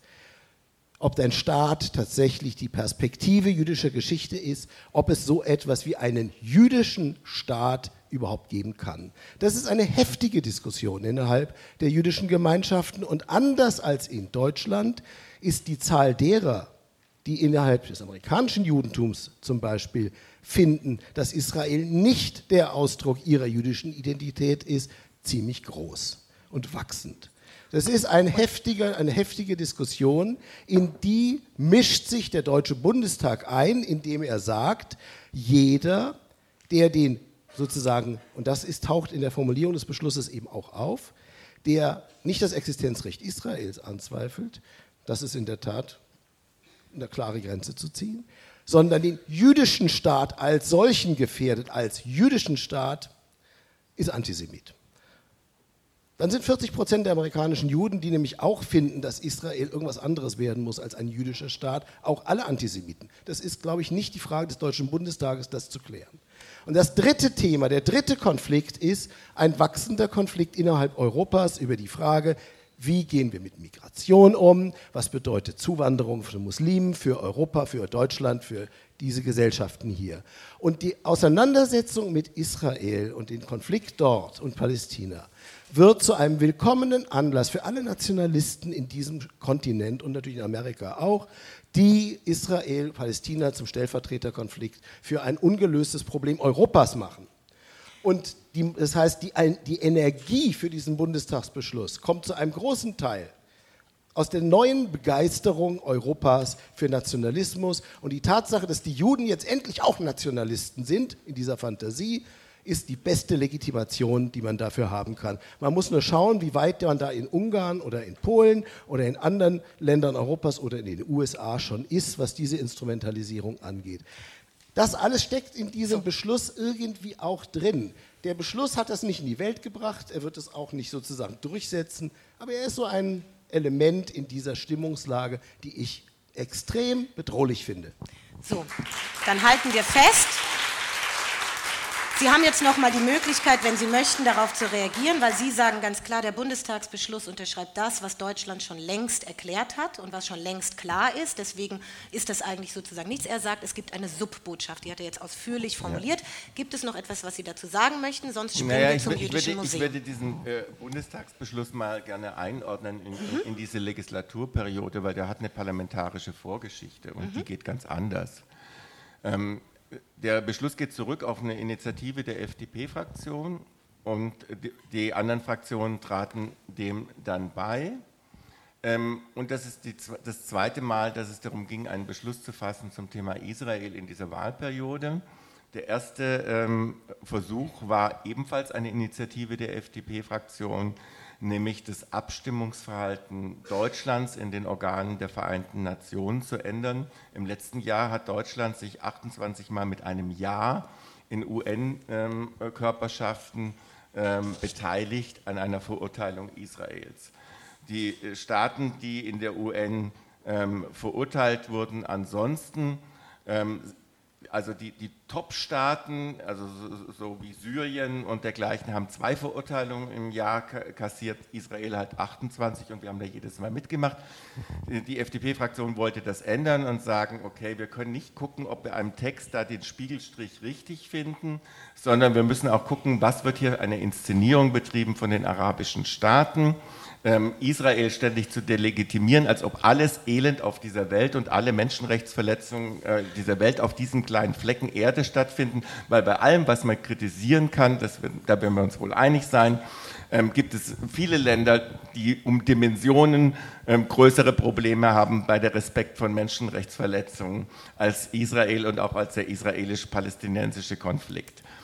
Diese Resolution ist nicht durch den Bundestag gekommen, weil die FDP sich ein bisschen ungeschickt angestellt hat. Sie hat auch neue Leute, ist wieder neu im Parlament, hat es gleich zur Abstimmung gestellt. Die anderen fühlten sich brüskiert, alle haben dagegen gestimmt oder sich enthalten, deshalb ist er gescheitert. Und deshalb haben sie es diesmal bei der, bei zweiten Sache BDS anders gemacht. Eigentlich war das viel wichtigere Thema diese, die Frage, wie verhalten wir uns in der UN und entschärfen mal diese Polarisierung der UN-Buddies und machen eine bestimmte Sache äh, narrativ einfach nicht mit. Ähm, diese BDS-Geschichte kam einfach eigentlich relativ unplanvoll hinterher aus, aus, aus den Tiefen der FDP-Fraktion. Mhm. Deshalb ist diese Interpretation, die ich ähm, äh, feuilletonistisch durchaus anregend fand, äh, geht an den tatsächlichen Vorgängen im, im, im Parlament einfach vorbei, auch von den Motivlagen was schon ein Thema ist und deshalb haben das eben auch NGOs immer wieder an, an die, ähm, ans Parlament herangetragen. Es gibt eben im Umfeld dieser Kulturveranstaltungen gibt es mittlerweile ein großes Problem. Es gab ein Problem bei der Ruhrtriennale, es gibt es bei den Popfestivals und so etwas und es gibt mittlerweile äh, fast bei jedem Künstler, der es wagt, in Israel ein Konzert zu geben, der, der kriegt angedroht, ähm, ähm, dass er weltweit boykottiert wird von der BDS-Bewegung. Und Künstler kann das schon schädigen, wenn ein Veranstalter, wo ich auftreten will, gesagt wird, aber den boykottieren wir, weil der ist mal in Israel aufgetreten und wir machen euch die äh, Ärger in der Bude, dann überlegt sich ein Veranstalter, ob er nicht auch einen anderen Künstler findet für den gleichen Abend. Und das kann sozusagen Leute schon ruinieren. Und deshalb ist das auch eine Diskussion. Aber was viel relevanter ist, zum Beispiel auch für die NGOs in Deutschland, die ähm, Pro-Israel-Lobby machen, ist die Frage eines vollständigen ähm, Verbots in Deutschland äh, der Hisbollah und, okay, und, und der PFLP, also der Terrororganisation, mit denen wir tatsächlich hier Ärger haben, weil wir auch nicht wissen, wann das nächste Mal auch hier was von denen ausgehend entsprechend passiert. Deshalb ist die, also sozusagen, das ist nicht die Top-Priorität derjenigen, die sich um Israel Sorgen machen, mhm. sondern das ist etwas, was aus den parlamentarischen internen Abläufen hervorgegangen ist, dass man das ähm, jetzt beschlossen hat. Und das ist an sich eben nicht weltbewegend, weil es das ist, was eigentlich ähm, vorher schon, schon, die Praxis im Wesentlichen war. Jetzt haben wir die Genese verstanden, gleichzeitig haben wir gehört, Sie nennen es eine feuilletonistisch interessante Debatte. Sie sagen, diese Debatte hat einen Subton.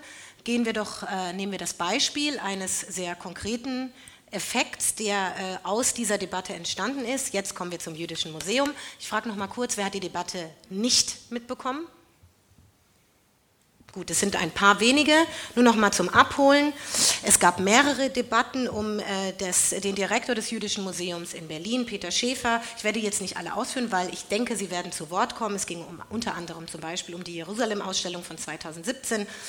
Ähm, Und zuletzt ging es um diesen Tweet, den haben Sie, Herr Löwy, schon angesprochen, der über das Museum lief. Dort wurde ein Artikel zur Lektüre empfohlen, dieser besagte Taz-Artikel, eine Stellungnahme von 240 AkademikerInnen unter anderem, die eben gegen diese Bundestagsresolution, die wir eben versucht haben zu besprechen, äh, gestimmt haben, eine Warnung ausgesprochen haben, BDS und Antisemitismus gleichzusetzen. Und die Kritik daran war nicht, dass dieser Artikel empfohlen wurde, sondern dass zitiert wurde, ohne dass gekennzeichnet wurde, von wem das stammt. Also sozusagen das Museum habe das sich zu eigen gemacht. Das Zitat wurde nicht ausgezeichnet.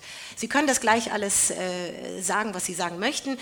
Also dieses, äh, dieser Protest, der darauf entstand, kommentierte unter anderem der Zentralrat der Juden in Deutschland, ich zitiere, das Maß ist voll, das Jüdische Museum Berlin scheint gänzlich außer Kontrolle geraten zu sein.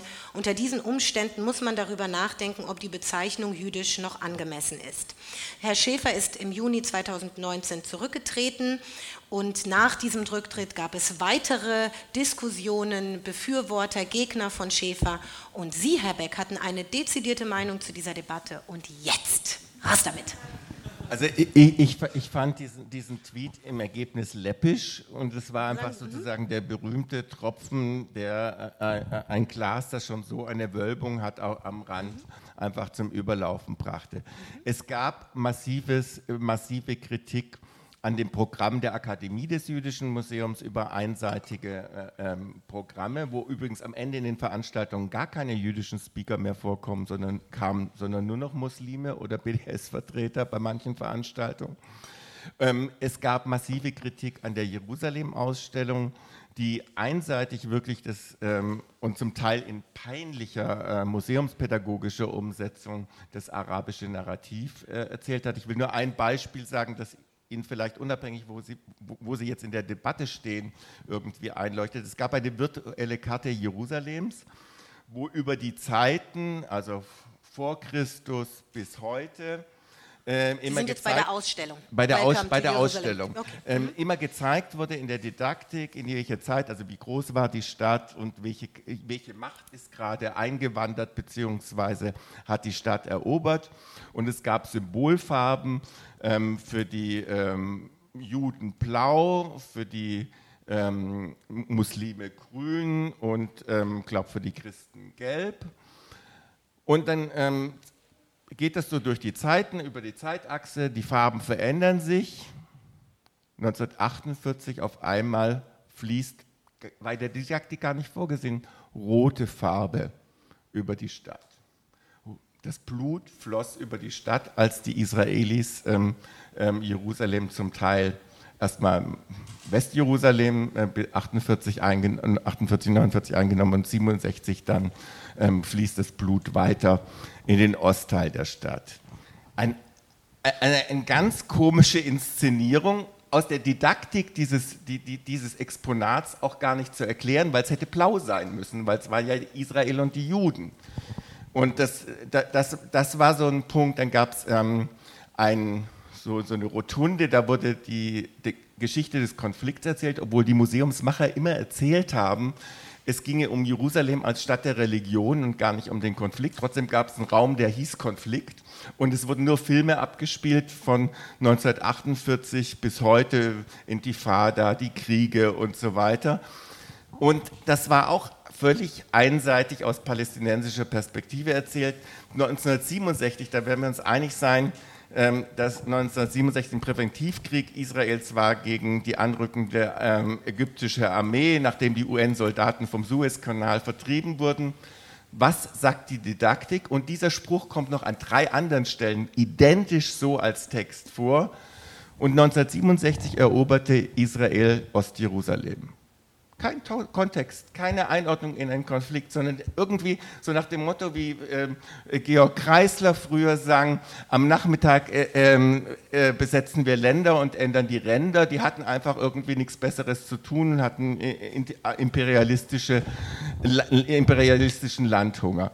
Und die Frage, wie die Juden im jüdischen Museum in einer Jerusalem-Ausstellung dargestellt werden, war auch mehr als kurios. Es gab einen Raum, da wurde museumspädagogisch sehr anspruchsvoll gezeigt, ähm, drei Gruppen ähm, Juden in Jerusalem. Alle super repräsentativ, Einmal ähm, die Nettorei Karta, das ist eine ähm, aretische Gruppe, die hat 5000 Mitglieder weltweit und das sind Antizionisten.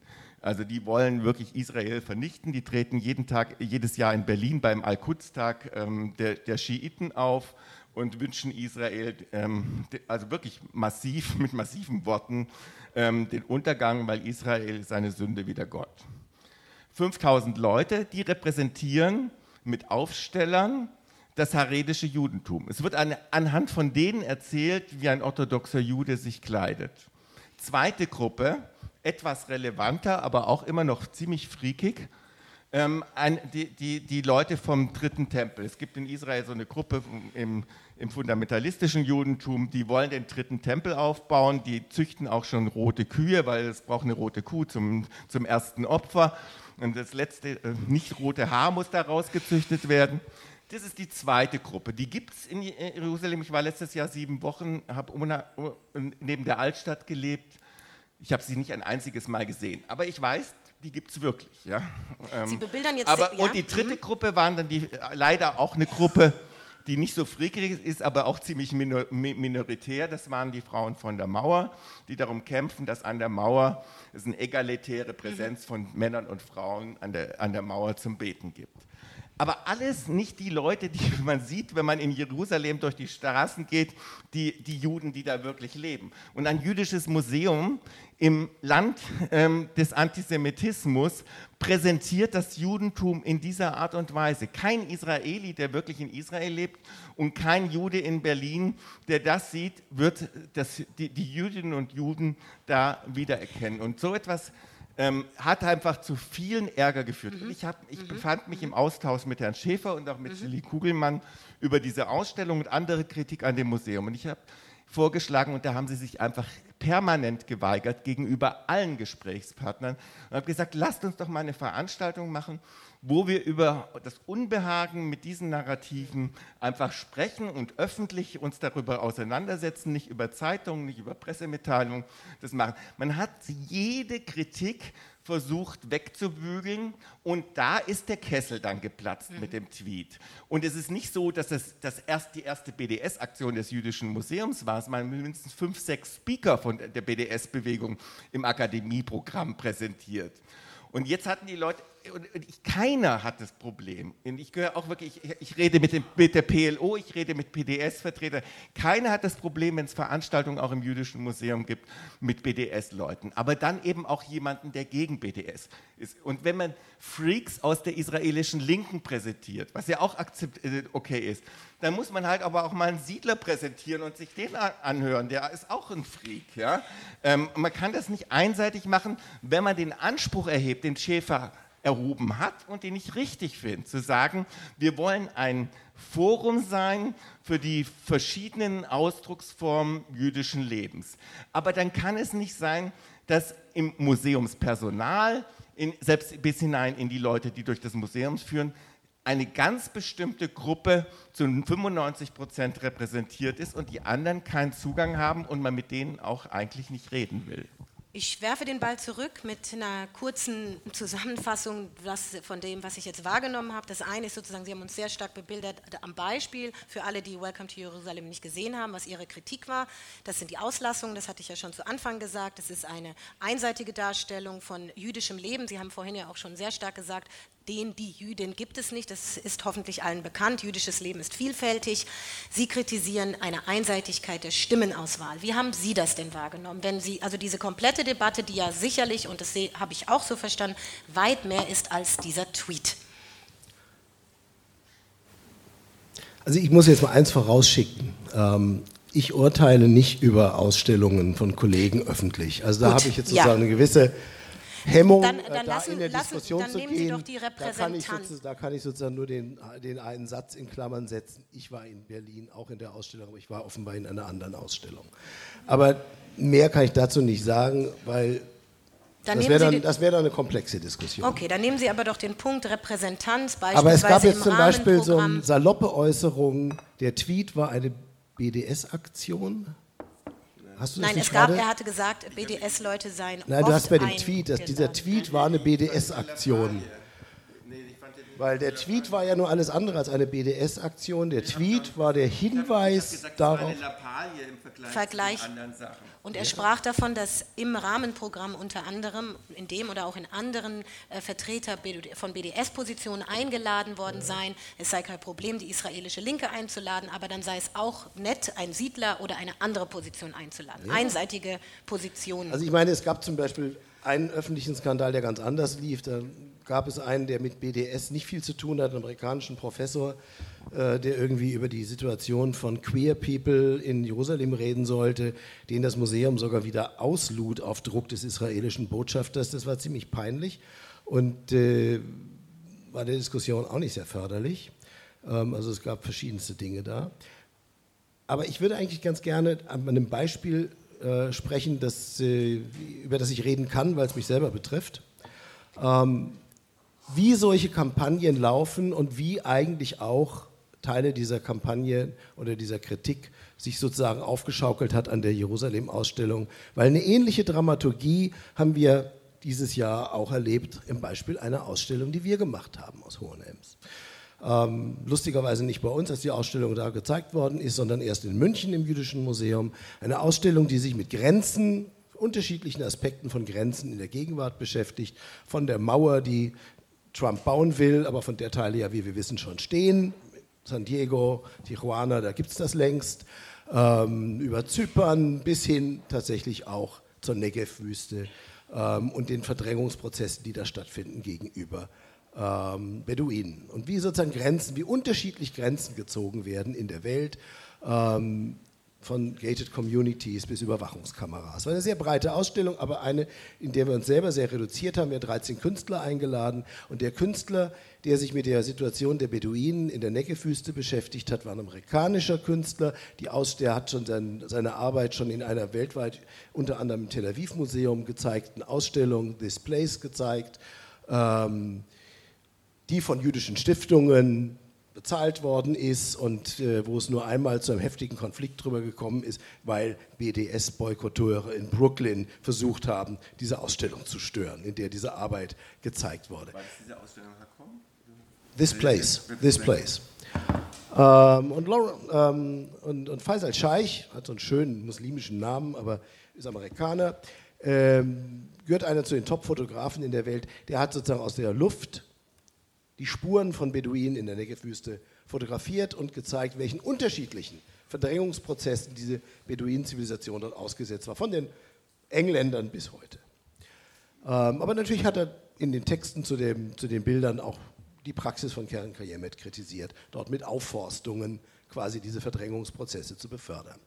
Das war in Hohenems überhaupt kein Problem. Diese Arbeit war auch in Tel Aviv kein Problem und auch nicht in New York und auch sonst wo nicht. Aber jetzt in München plötzlich sieht ein israelischer Journalist diese Arbeit und fängt an, das Netzwerk in Gang zu bringen. Und dann berichtet, berichten sozusagen eine rechte israelische Zeitung nach der anderen über diesen Skandal und es dauert irgendwie zwei Tage, dass äh, irgendwie Karen Kayemet Drohbriefe an das Jüdische Museum schreibt ähm, und das, es dauert noch zwei Tage länger, da gibt dann schon ähm, die Vorsitzende der jüdischen Gemeinde in München ein Interview der Bildzeitung, dass da eine antisemitische Ausstellung im Jüdischen Museum gezeigt wird, die sofort geschlossen werden muss.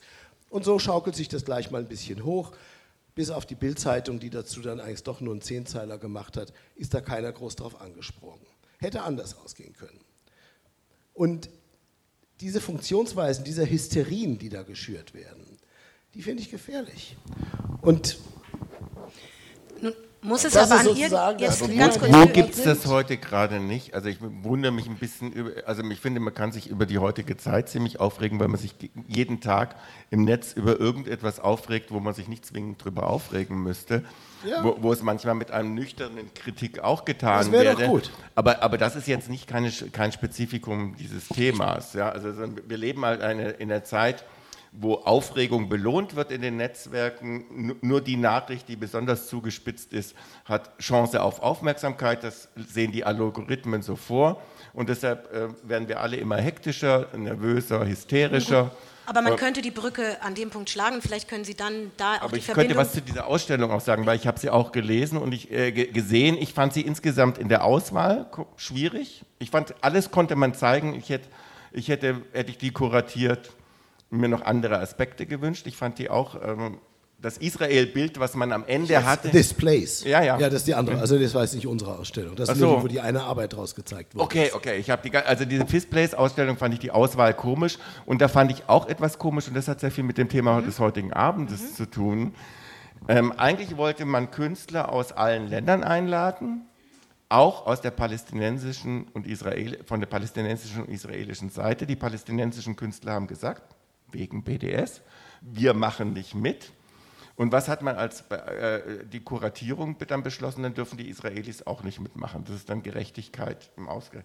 Ich finde, so etwas geht nicht. Also das, das Wie ist, geht es denn dann? Lassen Sie uns über ja, in, Kuratieren indem man sprechen. sagt, es darf jeder mitmachen und wer sich entscheidet, nicht mitzumachen, der hat dann halt Pech gehabt. Aber zu sagen, ähm, wenn die einen das boykottieren, weil sie ein- einfach nicht, nicht mal in dieser kritischen Weise dieser Ausstellung israel, israelische Realitäten als Bilder sehen wollen, dann finde ich, geht das zu weit. Und das finde ich ist auch, also für mich als jemand, der Kunstfreiheit, Pressefreiheit, Meinungsfreiheit immer hochhalten würde und verteidigen würde, und ich würde im Zweifelsfall auch die Meinungsfreiheit eines BDSlers verteidigen, ähm, zu, zu sagen, in einem Museum macht man als Konzept, weil die einen nicht mitmachen dürfen, die anderen auch nicht. So, jetzt, sind wir, haben wir, jetzt haben wir drei Beispiele. Ich würde gerne nochmal zusammenführen, weil für mich ist es auch schwierig, an manchen Stellen zu folgen. Sie hatten sehr dezidiert die Ausstellung des Jüdischen Museums kommentiert. Ich hatte Sie gebeten, äh, darauf einzugehen. Das ist schwierig, verstehe ich unter Museumsdirektoren. Sagten, Sie haben die eine andere Ausstellung gesehen, brachten ein anderes Beispiel, das aufzeigt, und das war, glaube ich, die Brücke zu, ihr, zu dem Thema Jüdisches Museum Berlin, was sozusagen eine Mobilisierung, eine Diskussion außerhalb des Jüdischen Museums und die Frage, was ist jüdisch, das sind alles die Themen, die ja mitgespielt werden. Wer ist Repräsentant, hatten Sie gesagt, welche Leute werden eingeladen, wer wird gehört. Das sind alles interessante Themen, die mich zu der Frage führen, nachdem Sie jetzt das dritte Beispiel angeführt haben, wie geht denn Kuratieren? Das alles hat Folgen. Das, ich habe jetzt gerade, habe ich heute einen Artikel in der Süddeutschen gelesen zum Thema die Auseinandersetzung jüdischer Museen international mit dem zukünftigen Abbilden jüdischer Geschichte. Und das würde mich interessieren. Sie haben gesagt, es muss Konsequenzen beim zukünftigen Kuratieren geben. Es geht schon lange nicht mehr, haben Sie hier auch deutlich gemacht, um irgendwelche Ausrufezeichen und einen Herrn Schäfer, sondern um die Grundausrichtung jüdischer Museen. Was bedeutet das konkret? Lassen Sie uns mal darüber reden, Also ich habe das über alles das hat ja Jüdische Folgen. Museum in Berlin geredet, weil bei den anderen maße ich mir überhaupt keine Gut, Meinung jetzt- an, na, weil Dis kenne ich ich kenne die Ausstellung nicht, haben Sie ja auch eine Meinung. Also, aber lassen Sie uns über die die, war ja im Folgen. Jüdischen Museum in Berlin. Ja, as, ja, ich meinte die Ausstellung, die er jetzt beschrieben hat und die in München gezeigt wurde. Das Kunstwerk war mit in der Ausstellung. Ja, da ich all diese Ausstellung nicht kenne, es spielt aber auch keine Rolle für die Leute hier im Raum, denn die Frage ist eine übergeordnete Frage. Wenn es also Konsequenzen hat, dass es einen Bundestagsbeschluss gibt, dass es getweetet wird, dieser Tweet eigentlich egal ist, weil es um eine andere Frage gibt, das teilen Sie als Meinung und wir dann über inhaltliche Ausrichtungen von Museumsausstellung und jüdisches Leben und dem Nahostkonflikt reden und Sie sagen Konsequenzen beim zukünftigen Korrentieren und Sie sagen, das hat Konsequenzen für mich als Museumsmacher, dann würde ich gerne noch mal gerne da drauf blicken. Was? Also mein Vorschlag, weil Sie mich ja zitiert haben, äh, bedeutet im Wesentlichen, dass man sich externen Rat, und zwar pluralistischen Rat, beim Kuratieren von so komplizierten Ausstellungen, wie die Jeru- Jerusalem-Ausstellung zwangsläufig eine ist, weil sie mitten hineingeht in einen Konflikt, der uns betrifft, der die Region betrifft, die zwei, zwei äh, Gruppen und, zwei Religionen vor allen Dingen betrifft, eigentlich drei Religionen. Dazu sagen, ich gehe, bevor ich so etwas dem Publikum zeige, ge- ge- berate ich mich mit verschiedenen Perspektiven. Und die Geschichte des Jüdischen Museums in Berlin ist, die andere Perspektive als Kuratorin ist gegangen und eine, eine Position ist geblieben, weil, sie, weil die sich durchgesetzt hat und dann waren, waren die halt nur noch unter sich. Und ich bin mit Schäfer und Kugelmann durch die Jerusalem-Ausstellung zusammengegangen, um die, die Kritik zu erzählen, die in meinem Artikel in der Zeit nicht stand. Herr Schäfer hat immer gesagt, ja, das haben wir nicht gesehen, das, das ging damals am Ende so schnell, bla bla bla. Also war, bei keinem Punkt hat er das letztendlich in der Sache halten und verteidigen äh, äh, können. Und ich, und ich dachte, das hätten die einfach vorher mit verschiedenen Leuten machen müssen. Und das muss man vielleicht institutionalisieren. Und da meine ich jetzt nicht, dass man einen Vertreter der Erzzionisten dahinsetzt, der immer alles nochmal prüft, ob das jetzt ähm, politisch koscher ist, sondern dass man da man weiß um die verschiedenen Positionen. Man hat in, in der jüdischen Welt in Berlin hinreichend viel äh, Professoren im, im, universitären Bereich der verschiedenen Fachdisziplinen, die politisch völlig unterschiedlich ticken, die religiös völlig unterschiedlich ticken, da zu gucken, was macht das mit wem. Und dann nicht im Sinne, dass man immer alles rausnimmt, was einem nicht passt, sondern dass man auf Sachen eingeht, wo jemand sagt, ja, das ist ein Narrativ, da gibt es aber auch ein Gegennarrativ und dem, dem mündigen Museumsbesucher halt im Zweifelsfall mit der anstrengenden Situation konfrontiert, dass er sich selber eine Meinung bilden muss und eine Ausstellung nicht einfach eine Wahrheit präsentiert und alles, was zu dieser Geschichte nicht passt, rauslässt mhm. und die anderen Sachen doppelt und dreifach erzählt. Das ist ein Punkt, der nicht nur im Jüdischen Museum geführt wird, an Frage, wie wird kuratiert. Das ist eine große Debatte auch im postkolonialen Kontext, in anderen Kontexten. Wie sehen Sie das? Sie sind Museumsmacher. Hat das Konsequenzen? Wie wird das in der jüdischen Museumslandschaft unter MacherInnen diskutiert? Gibt es, wie, wie, wie diesen neuen Ansprüchen, die eigentlich ja gar keine neuen sind, sondern schon lange diskutiert werden, gerecht werden, jetzt in, der, in dieser veränderten Gemengelage? Naja, also die Gemengelage enthält ja unter anderem auch solche äh, Zurufe wie, war das jetzt Allen Posner vor kurzem wieder, der sagte, also ein jüdisches Museum, da muss auf jeden Fall auch im Beirat ein Vertreter des Staates Israel. Mhm. Mit der Begründung, ähm, ich weiß nicht, er hat irgendein nationales Museum, ich weiß gar nicht mehr welches, das Deutsch-Russische. Hat als Beispiel das Deutsch-Russische Museum zitiert in Karlshorst, also in Berlin äh, wo auch Russen im entscheidenden sozusagen Kuratorium sitzen und mit sozusagen entscheiden dürfen, äh, wer da Direktor ist oder welche Ausstellungen die machen dürfen. Das fand ich jetzt einen interessanten Blick, weil da war klar, also für Allen Posner ist offenbar, und da ist er offenbar auch mit sich selber nicht mehr einer Meinung, weil früher hat er mal anders geredet, ähm, dass Israel tatsächlich die Juden vertritt. Weil sonst könnte man auf so eine Idee gar nicht kommen. Das hat, glaube ich, einen anderen Grund. Ich es trotzdem, trotz des anderen Mikrofon. Grundes, ich finde es trotz des anderen Grundes eigentlich falsch. Ja. Mhm. Können Sie ja was, gleich was du was eben sagen? gesagt hast zu der Frage, wie man sozusagen Museum, wie ein Museum quasi Pluralität auch an Perspektiven anbieten soll, ähm, da sind wir uns jetzt wieder völlig einig. Weil ich finde das Spannende an der Art und Weise, wie Kann man Museen... dann die Jerusalem-Ausstellung so toll finden? Entschuldige, ich habe das Wort toll finden, habe ich glaube ich nicht benutzt, aber ich habe gesagt, dass ich dazu nicht so viel sage. Er ist durch eine andere Bisschen was gegangen, hat er anderes. gesagt. Ähm,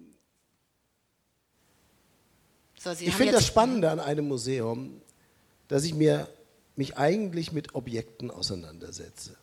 Objekte können Fotos sein, Texte sein, können dreidimensionale Objekte sein. Ich sage mal, ich setze mich im Museum anders als in anderen kulturellen Medien mit Objekten auseinander und Objekte haben grundsätzlich mal mehrere Seiten. Und das Spannende an einem Museum ist grundsätzlich, dass Menschen in einem Raum stehen und sich, sich möglicherweise dasselbe Objekt aus verschiedenen Perspektiven anschauen. Darunter sind die Perspektiven, die es im Raum gibt und die Perspektiven, die sie mitbringen. Insofern finde ich grundsätzlich mal Multiperspektivität, die du jetzt eingefordert hast, im Museum die eigentliche Stärke der Institutionen. Das ändert nichts daran, dass ein Museum auch Standpunkte einnimmt. Das tut man nämlich immer. Und die Frage ist, wie bewusst man das tut. Ich gehe übrigens auch davon aus, dass die Berliner Kollegen mit ganz vielen Leuten geredet haben auf dem Weg zu dieser Ausstellung. Und ob es die richtigen Leute waren, darüber kann man dann lange streiten, weil du wirst andere Leute vielleicht die richtigen finden als ich und ich wieder andere als die Kollegen in Berlin. Das ist eine endlose Diskussion. Aber die werden auch mit ganz vielen Expertinnen und Experten geredet haben, äh, so wie wir das auch bei jeder Ausstellung tun. Und äh, da hören wir uns auch nicht immer nur an, was wir hören wollen. Grundsätzlich gibt es aber eine ganz zentrale Differenz, die im Moment unter den Kolleginnen und Kollegen jüdischer Museen heftig diskutiert wird, als eine Folge, nicht des Bundestagsbeschlusses, sondern als eine Folge des Berliner Konflikts und auch als Folge dessen, was sich da in München abgespielt hat. Du hast das jetzt so als Lappalie abgetan. Sowas kann in München ziemlich schnell dazu führen, dass ein Museum richtig Ärger bekommt bei der Stadtregierung. Das kostet Geld, weil man ist dann nämlich direkt abhängig. Das hat richtig Einfluss. Da geht es nicht um Lappalien, solche Geschichten. Aber das, was wirklich diskutiert wird unter den Kolleginnen und Kollegen im Moment, ist, wie wir als kulturelle Institutionen unsere Freiheit, Themen zu setzen, Perspektiven zu wählen, verteidigen können.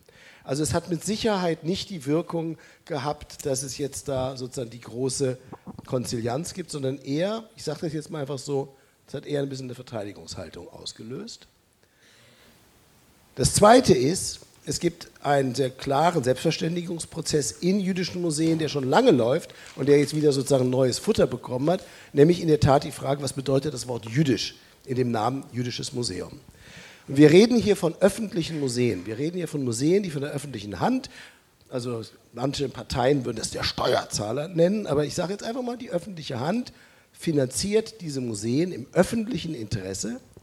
Und das öffentliche Interesse daran ist nicht eine bestimmte oder eine bestimmte Auswahl jüdischer Perspektiven nur geboten zu bekommen, sondern sich einfach über alles das auseinanderzusetzen und zu streiten, was die Öffentlichkeit mit jüdisch verbindet und mit Fragen verbindet, die damit aufgeworfen werden.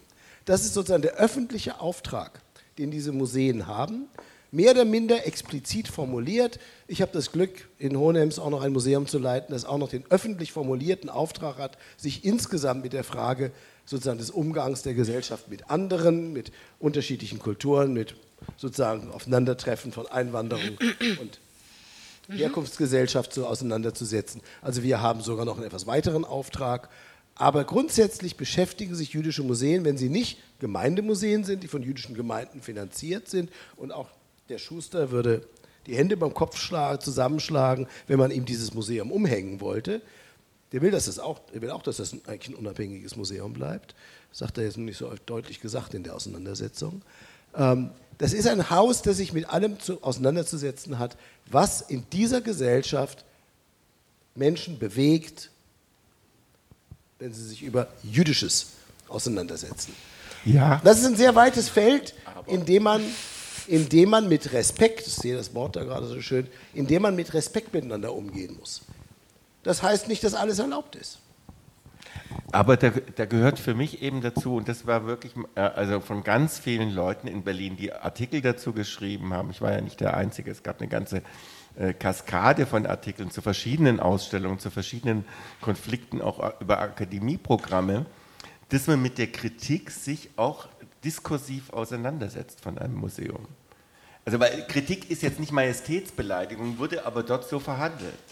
Das sind alles Idioten, die wissen nicht richtig Bescheid und wir wissen besser Bescheid und die Kritik stimmt nicht und alles weggedrückt und nicht bereit, sich öffentlich mal diskursiv zu stellen. Und ich finde, bei, wenn, wenn, es harte, wenn, es harte, Kontroversen gibt, wenn es harte Kontroversen gibt, muss man den, muss man den Mut haben, ähm, sich denen auch zu stellen. Weil ich finde das überhaupt nicht schlimm. Ich finde es ja eigentlich für ein Museum, das Krach kriegt wegen einer Ausstellung oder wegen einem Kunstwerk, das es zeigt. Ist doch das Beste, was es für ein Museum geben kann. Die Leute gehen doch dann alle dahin, äh, wird dadurch, weil die Leute wollen drüber reden, worüber alle reden.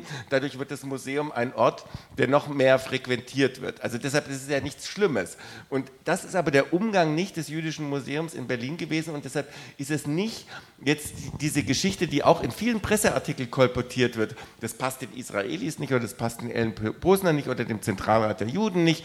Und jetzt sollen alle nach deren Pfeife konzeptionell tanzen. Wenn man mal real guckt in die Geschichte, der ähm, Schäfer hat seinen Vertrag um ein Jahr verlängert gekriegt. Er ist schon über 74, also es war die Frage, ob er jetzt bis 75 macht und nicht die Frage, ob er jetzt bis 90 noch Museumsdirektor ist, ähm, damit er die, die, die, Daueraus die genau. Dauerausstellung genau. fertig kriegt. Und er hat es bekommen nachdem Netanyahu ihn kritisiert hat, nachdem es aus der jüdischen Gemeinde 10 oder 20 Artikel in der Presse gab, was man an dieser Arbeit falsch findet. Niemand hat gesagt, wegen dieser Kritik muss er aufhören zu arbeiten. Ja? Gut, Sondern man hat, hat dann irgendwie das Gefühl gehabt, und das war übrigens auch in den Stiftungsgremien und bei der Kulturstaatsministerin so, man hat ihm, mit ihm geredet bei der Vertragsverlängerung und hat gesagt, jetzt geht aber auch mal auf die anderen irgendwie kommunikativ zu. Und selbst bei dem Tweet, ich habe den Tweet gesehen, ich habe ihm eine Mail geschrieben und habe ihn am Abend im Museum bei der Akademieveranstaltung meinen Vortrag gesehen, bei, der Mosse, ähm, bei dem Mosse-Symposium.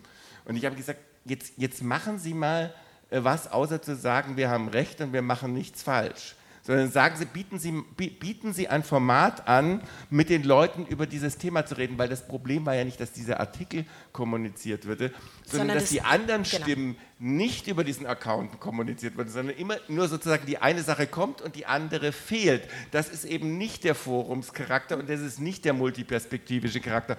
Und daran sind sie letztendlich gescheitert. Deshalb wehre ich mich ein bisschen gegen die Optik und das ist jetzt wieder so der Bezug zu unserem Thema, mhm.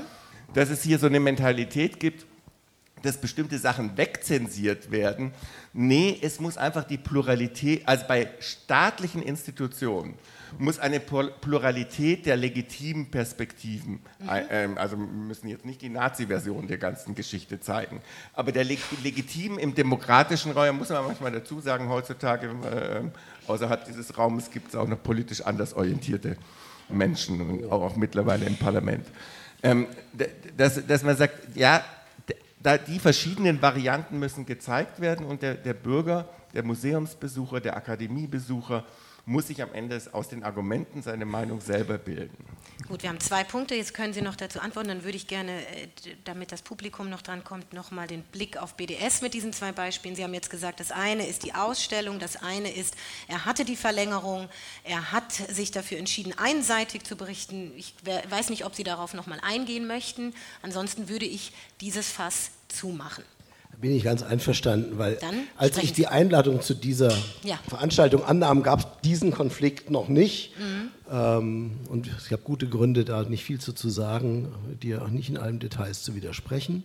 Ähm, eines muss ich mal sagen, es als besonders äh, sozusagen signifikant hervorzuheben, dass die Botschaft von Netanyahu an Angela Merkel, dass man unzufrieden mit dem Jüdischen Museum Berlin ist, nicht zur Entlassung von Schäfer geführt hat, das würde ich jetzt nicht so stolz verkünden, denn das ist eine Selbstverständlichkeit.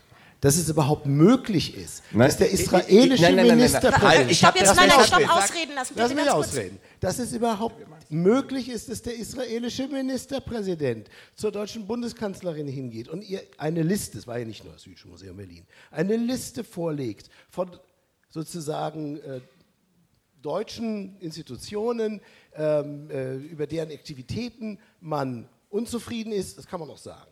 Aber auch das zu verbinden mit Kennst der Forderung. Kennst du diese Liste, von der du gerade erzählst? Ich kenne sie, ja. Es gibt keine Liste. Ach. Natürlich Dokument gibt es sie. ist ein anderes Dokument. So, es, also ich weiß ja, wie Alan Postner das er dann, in, dann äh, sozusagen genannt hat. Er hat es genannt, ein, er hat irgendein wunderbares englisches, englischen Namen für diese ein Art. Ein Non-Paper. Genau, ein Non-Paper. Ja, Super. Ja, und das, deshalb diese ganze Geschichte. Genau, ein Non-Paper. Das ist ein, ein, ein, wunderbares Genre diplomatischer äh, sozusagen Kommunikation. Es hat Namen enthalten, in welcher Form auch immer. Sie können gleich ein kommentieren, aber lassen Sie ihn kurz äh, zu Ende reden und dann, gut. Es also es hat ein Non-Paper gegeben, in dem unter anderem die Rosa-Luxemburg-Stiftung und noch ein paar andere erwähnt worden sind und das Jüdische Museum die in Berlin mhm. und mit der Forderung verbunden, denen die Mittel zu streichen, dass der israelische Ministerpräsident es fertigbringt, die Chutzpe zu haben, der deutschen Bundeskanzlerin so etwas wie auch immer zu übermitteln, finde ich, ist schon signifikant, dass die deutsche Bundeskanzlerin, auch die deutsche Bundesregierung, auch Frau Grütters und wer auch immer damit entschieden hatte, darauf nicht eingegangen ist, finde ich, ist keine Heldentat, sondern eine Selbstverständlichkeit. Das war nicht mein Punkt, sondern mein Punkt war, man darf manchmal nicht so viel Zeitung lesen, sondern muss. Sie drücken immer aus, deswegen, das, es geht dann immer aus Versehen aus. ähm, man darf nicht immer so viel Zeitung lesen, sondern manchmal muss man mit den Quellen direkt reden, damit man erfährt, um was es wirklich geht. Also erstens diese Non-Paper, bei Regierungskonsultationen werden da ungefähr 20 übergeben, von beiden Seiten an beide Seiten. Ja? Nein, Nein, nee, lass, lass, lass es mich doch mal einordnen. Und es war auch keine Liste, es ging eigentlich um, um ganz andere Sachen. Netanyahu wurde übrigens später vom israelischen Fernsehen auf dieses Paper, was er gar nicht kannte, angesprochen, was er denn mit dem jüdischen Museum meinte. Und er wusste nicht, was drinsteht, weil das hat das, äh, Museum, äh, das Ministerium für strategische Affären da in diesem Text geschrieben. Und das war überhaupt nicht regierungsabgestimmt. Aber sowas macht man bei Regierungskonsultationen. Dass man das jetzt so hypt, ist absurd dass ein, eine, eine Regierung sich beschwert über das, was Museen so treiben, das hat es auch in Berlin gegeben vor anderthalb Jahren, anlässlich einer Ausstellung über ähm, Märtyrer. Da hat sich die französische Botschaft äh, äh, ähm, beschwert und hat die Schließung der Ausstellung gefordert, weil die ähm, Bataclan-Attentäter als Märtyrer dargestellt wurden in einer Ausstellung über Märtyrer, die auch multiperspektivisch waren, Märtyrer aus allen Zeiten. Und dann waren die dann halt auch dabei. Die haben auch Forderungen erhoben nach dem Motto, bringt das weg, das beleidigt unsere Opfer. Das machen Staaten manchmal. Komischerweise gibt es da, glaube ich, eine Meldung in der Berliner Presse zu dieser Beschwerde. Hat sonst niemand interessiert, war ja nicht Israel, war ja Frankreich. Bei diesem, bei diesem Non-Paper, was die Presse zu einem Brief gemacht hat, ich habe es mal mehreren Presseorganen selber korrigieren lassen und habe gesagt, woher haben Sie das her? Das gibt es gar nicht, was Sie da geschrieben haben. Dann gibt's, beim Deutschlandfunk gibt es einen Artikel, der wurde dreimal geändert, weil sie dreimal was Falsches hintereinander behauptet haben. Und das sind einfach diese Sachen und das passiert bei Israel immer. Und da muss man dann schon mal fragen, warum nur bei Israel? Dass man immer Sachen aufbauscht und äh, äh sozusagen so ähm, in einer Projektion größer macht, als sie sind.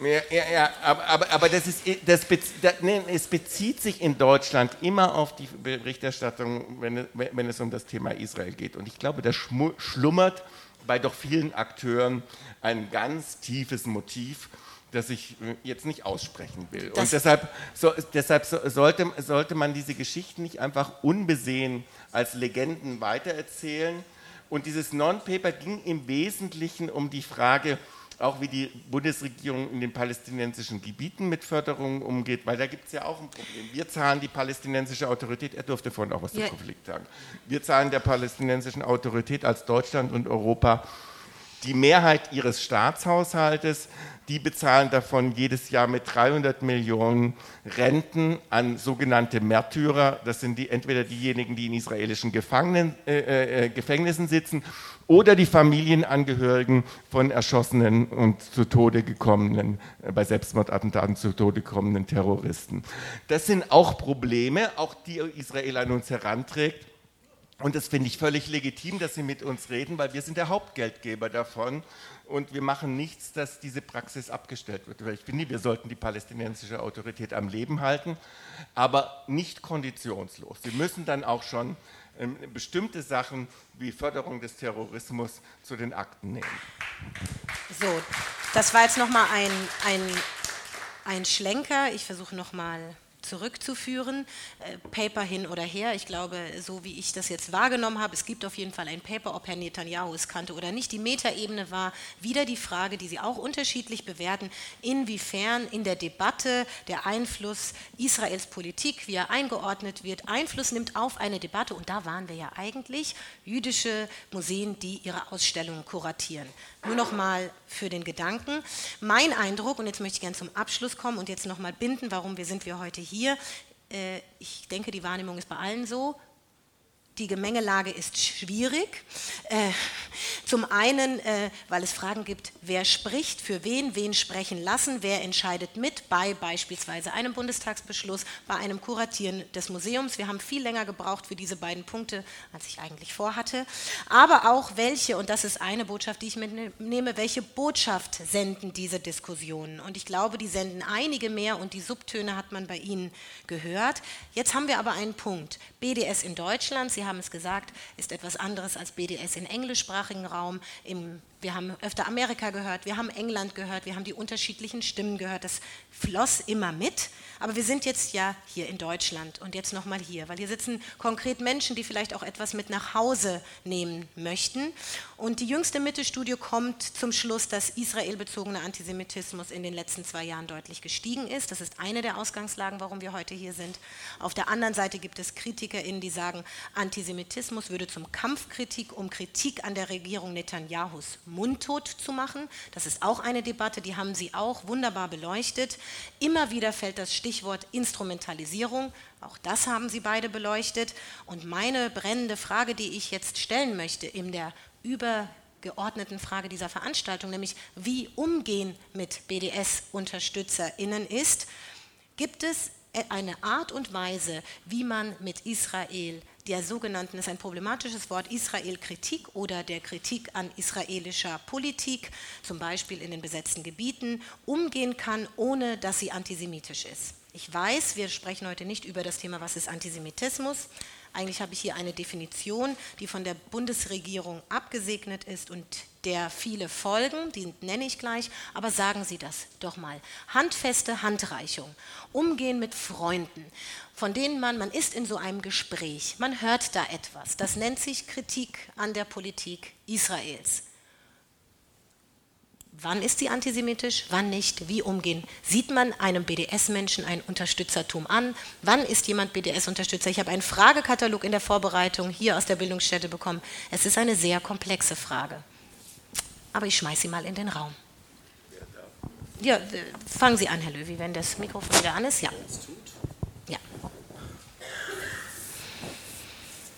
Ich meine, die erste Antwort hilft niemand weiter, weil ähm, äh, die lautet, ich merke das ziemlich schnell, ob jemand sich über den Konflikt in Israel Sorgen macht, ob jemand ähm, aus einer empathischen Perspektive redet oder eigentlich ein Ventil für seine Ressentiments sucht. Was ziemlich häufig der Fall ist, da bin ich, glaube ich, mit Volker Beck ziemlich einer Meinung. Das große Problem, was dahinter steht, ist, dass man mit zwei Argumenten nicht weiterkommt. Das eine Argument ist immer das zweierlei Maß-Argument. Zweierlei Maß ist etwas sehr Beliebtes. Wir messen die ganze Zeit mit zweierlei Maß. Die amerikanischen Beziehungen zum Iran und zu Saudi-Arabien lassen sich, glaube ich, kaum mit einem anderen Wort als zweierlei Maß betrachten. Ähm, also zweierlei Maß ist etwas ziemlich Beliebtes in der Auseinandersetzung mit was auch immer. Zweierlei Maß wird auch immer ins Spiel gebracht als Argument, wenn man sagt, warum nehmen die Leute Israel gerade so wichtig? Es gibt viele schlechte Gründe, warum die Leute sich gerade so gerne mit diesem Konflikt beschäftigen. Es gibt aber auch einen, den ich weder gut noch schlecht finde, sondern einfach verhältnismäßig logisch. Jerusalem ist eine Stadt, die für drei große Weltreligionen eine bestimmte Bedeutung hat. Eine sehr unterschiedliche, sie streiten sich auch untereinander darüber, wer die wichtigste Beziehung zu dieser Stadt hat und zu dieser Region. Aber diese Diskussion wollen wir heute Abend, glaube ich, nicht führen.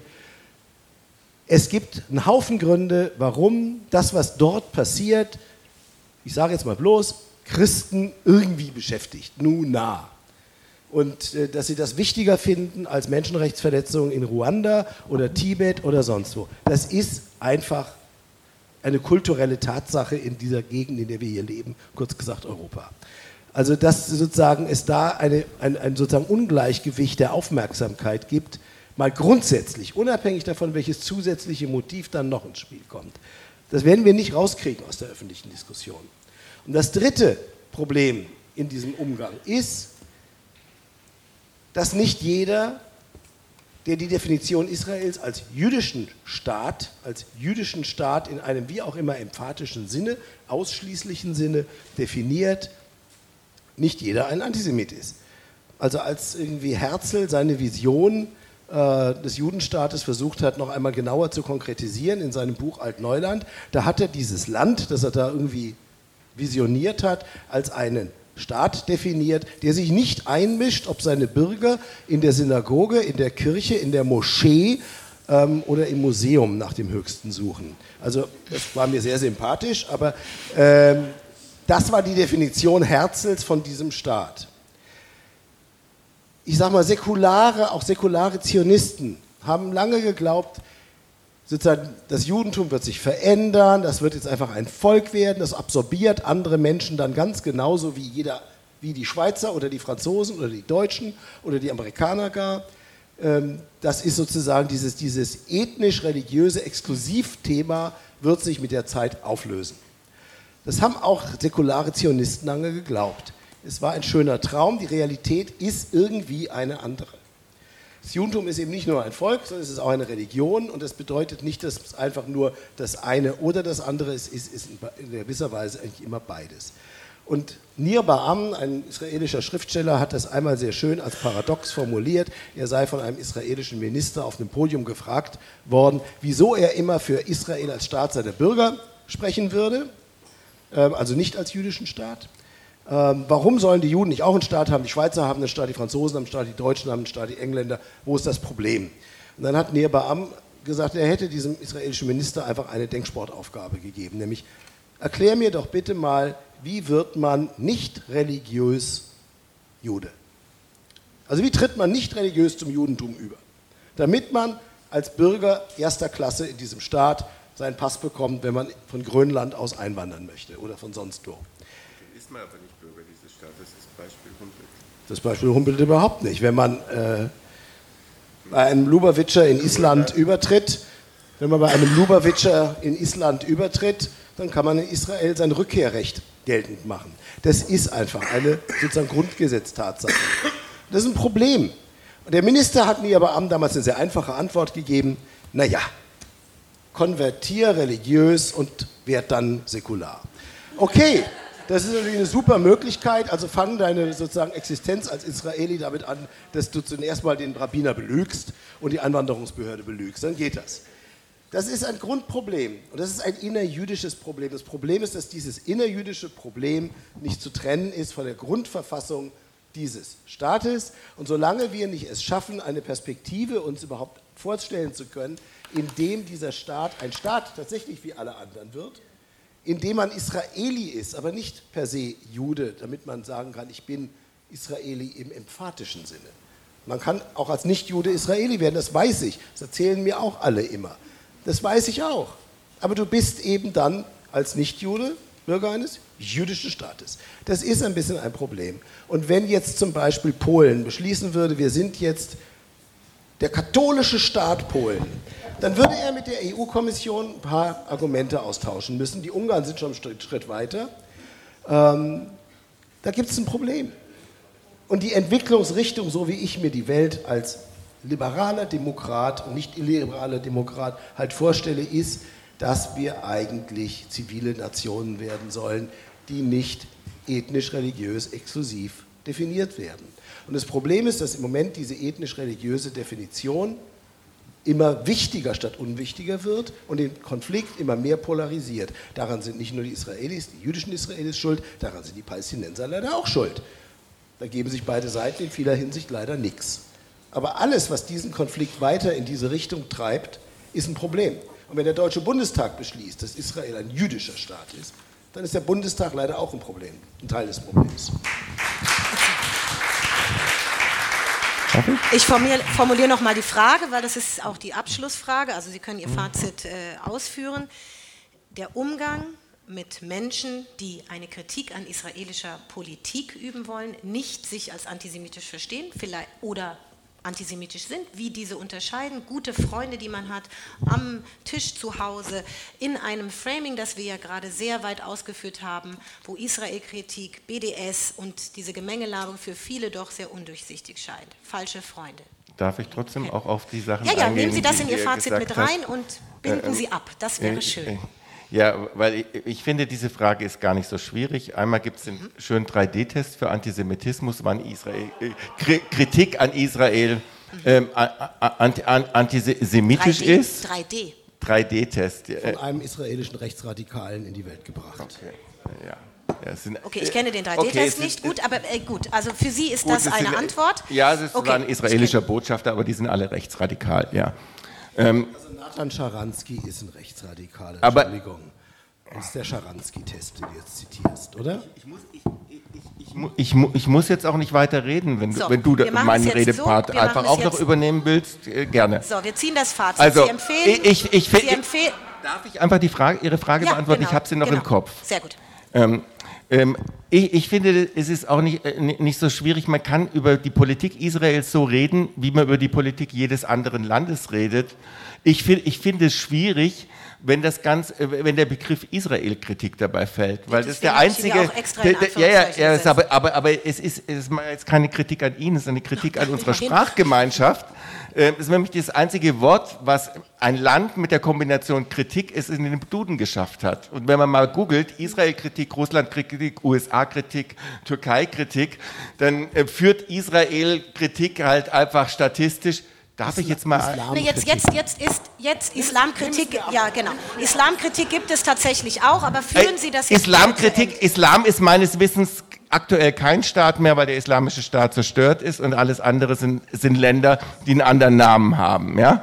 Das, das, das ist wirklich, wirklich eine ganz andere Kategorie und nochmal eine ganz andere Diskussion. Und ich finde auch die Diskussion über die Frage, was ist Israels Identität als jüdischer und demokratischer Staat, das ist eigentlich in der Unabhängigkeitserklärung Israels geklärt, nämlich zwei Komponenten. Das Jüdische ist, Zufluchtsstätte für die Juden in der Welt. Das heißt, jeder Jude darf einwandern.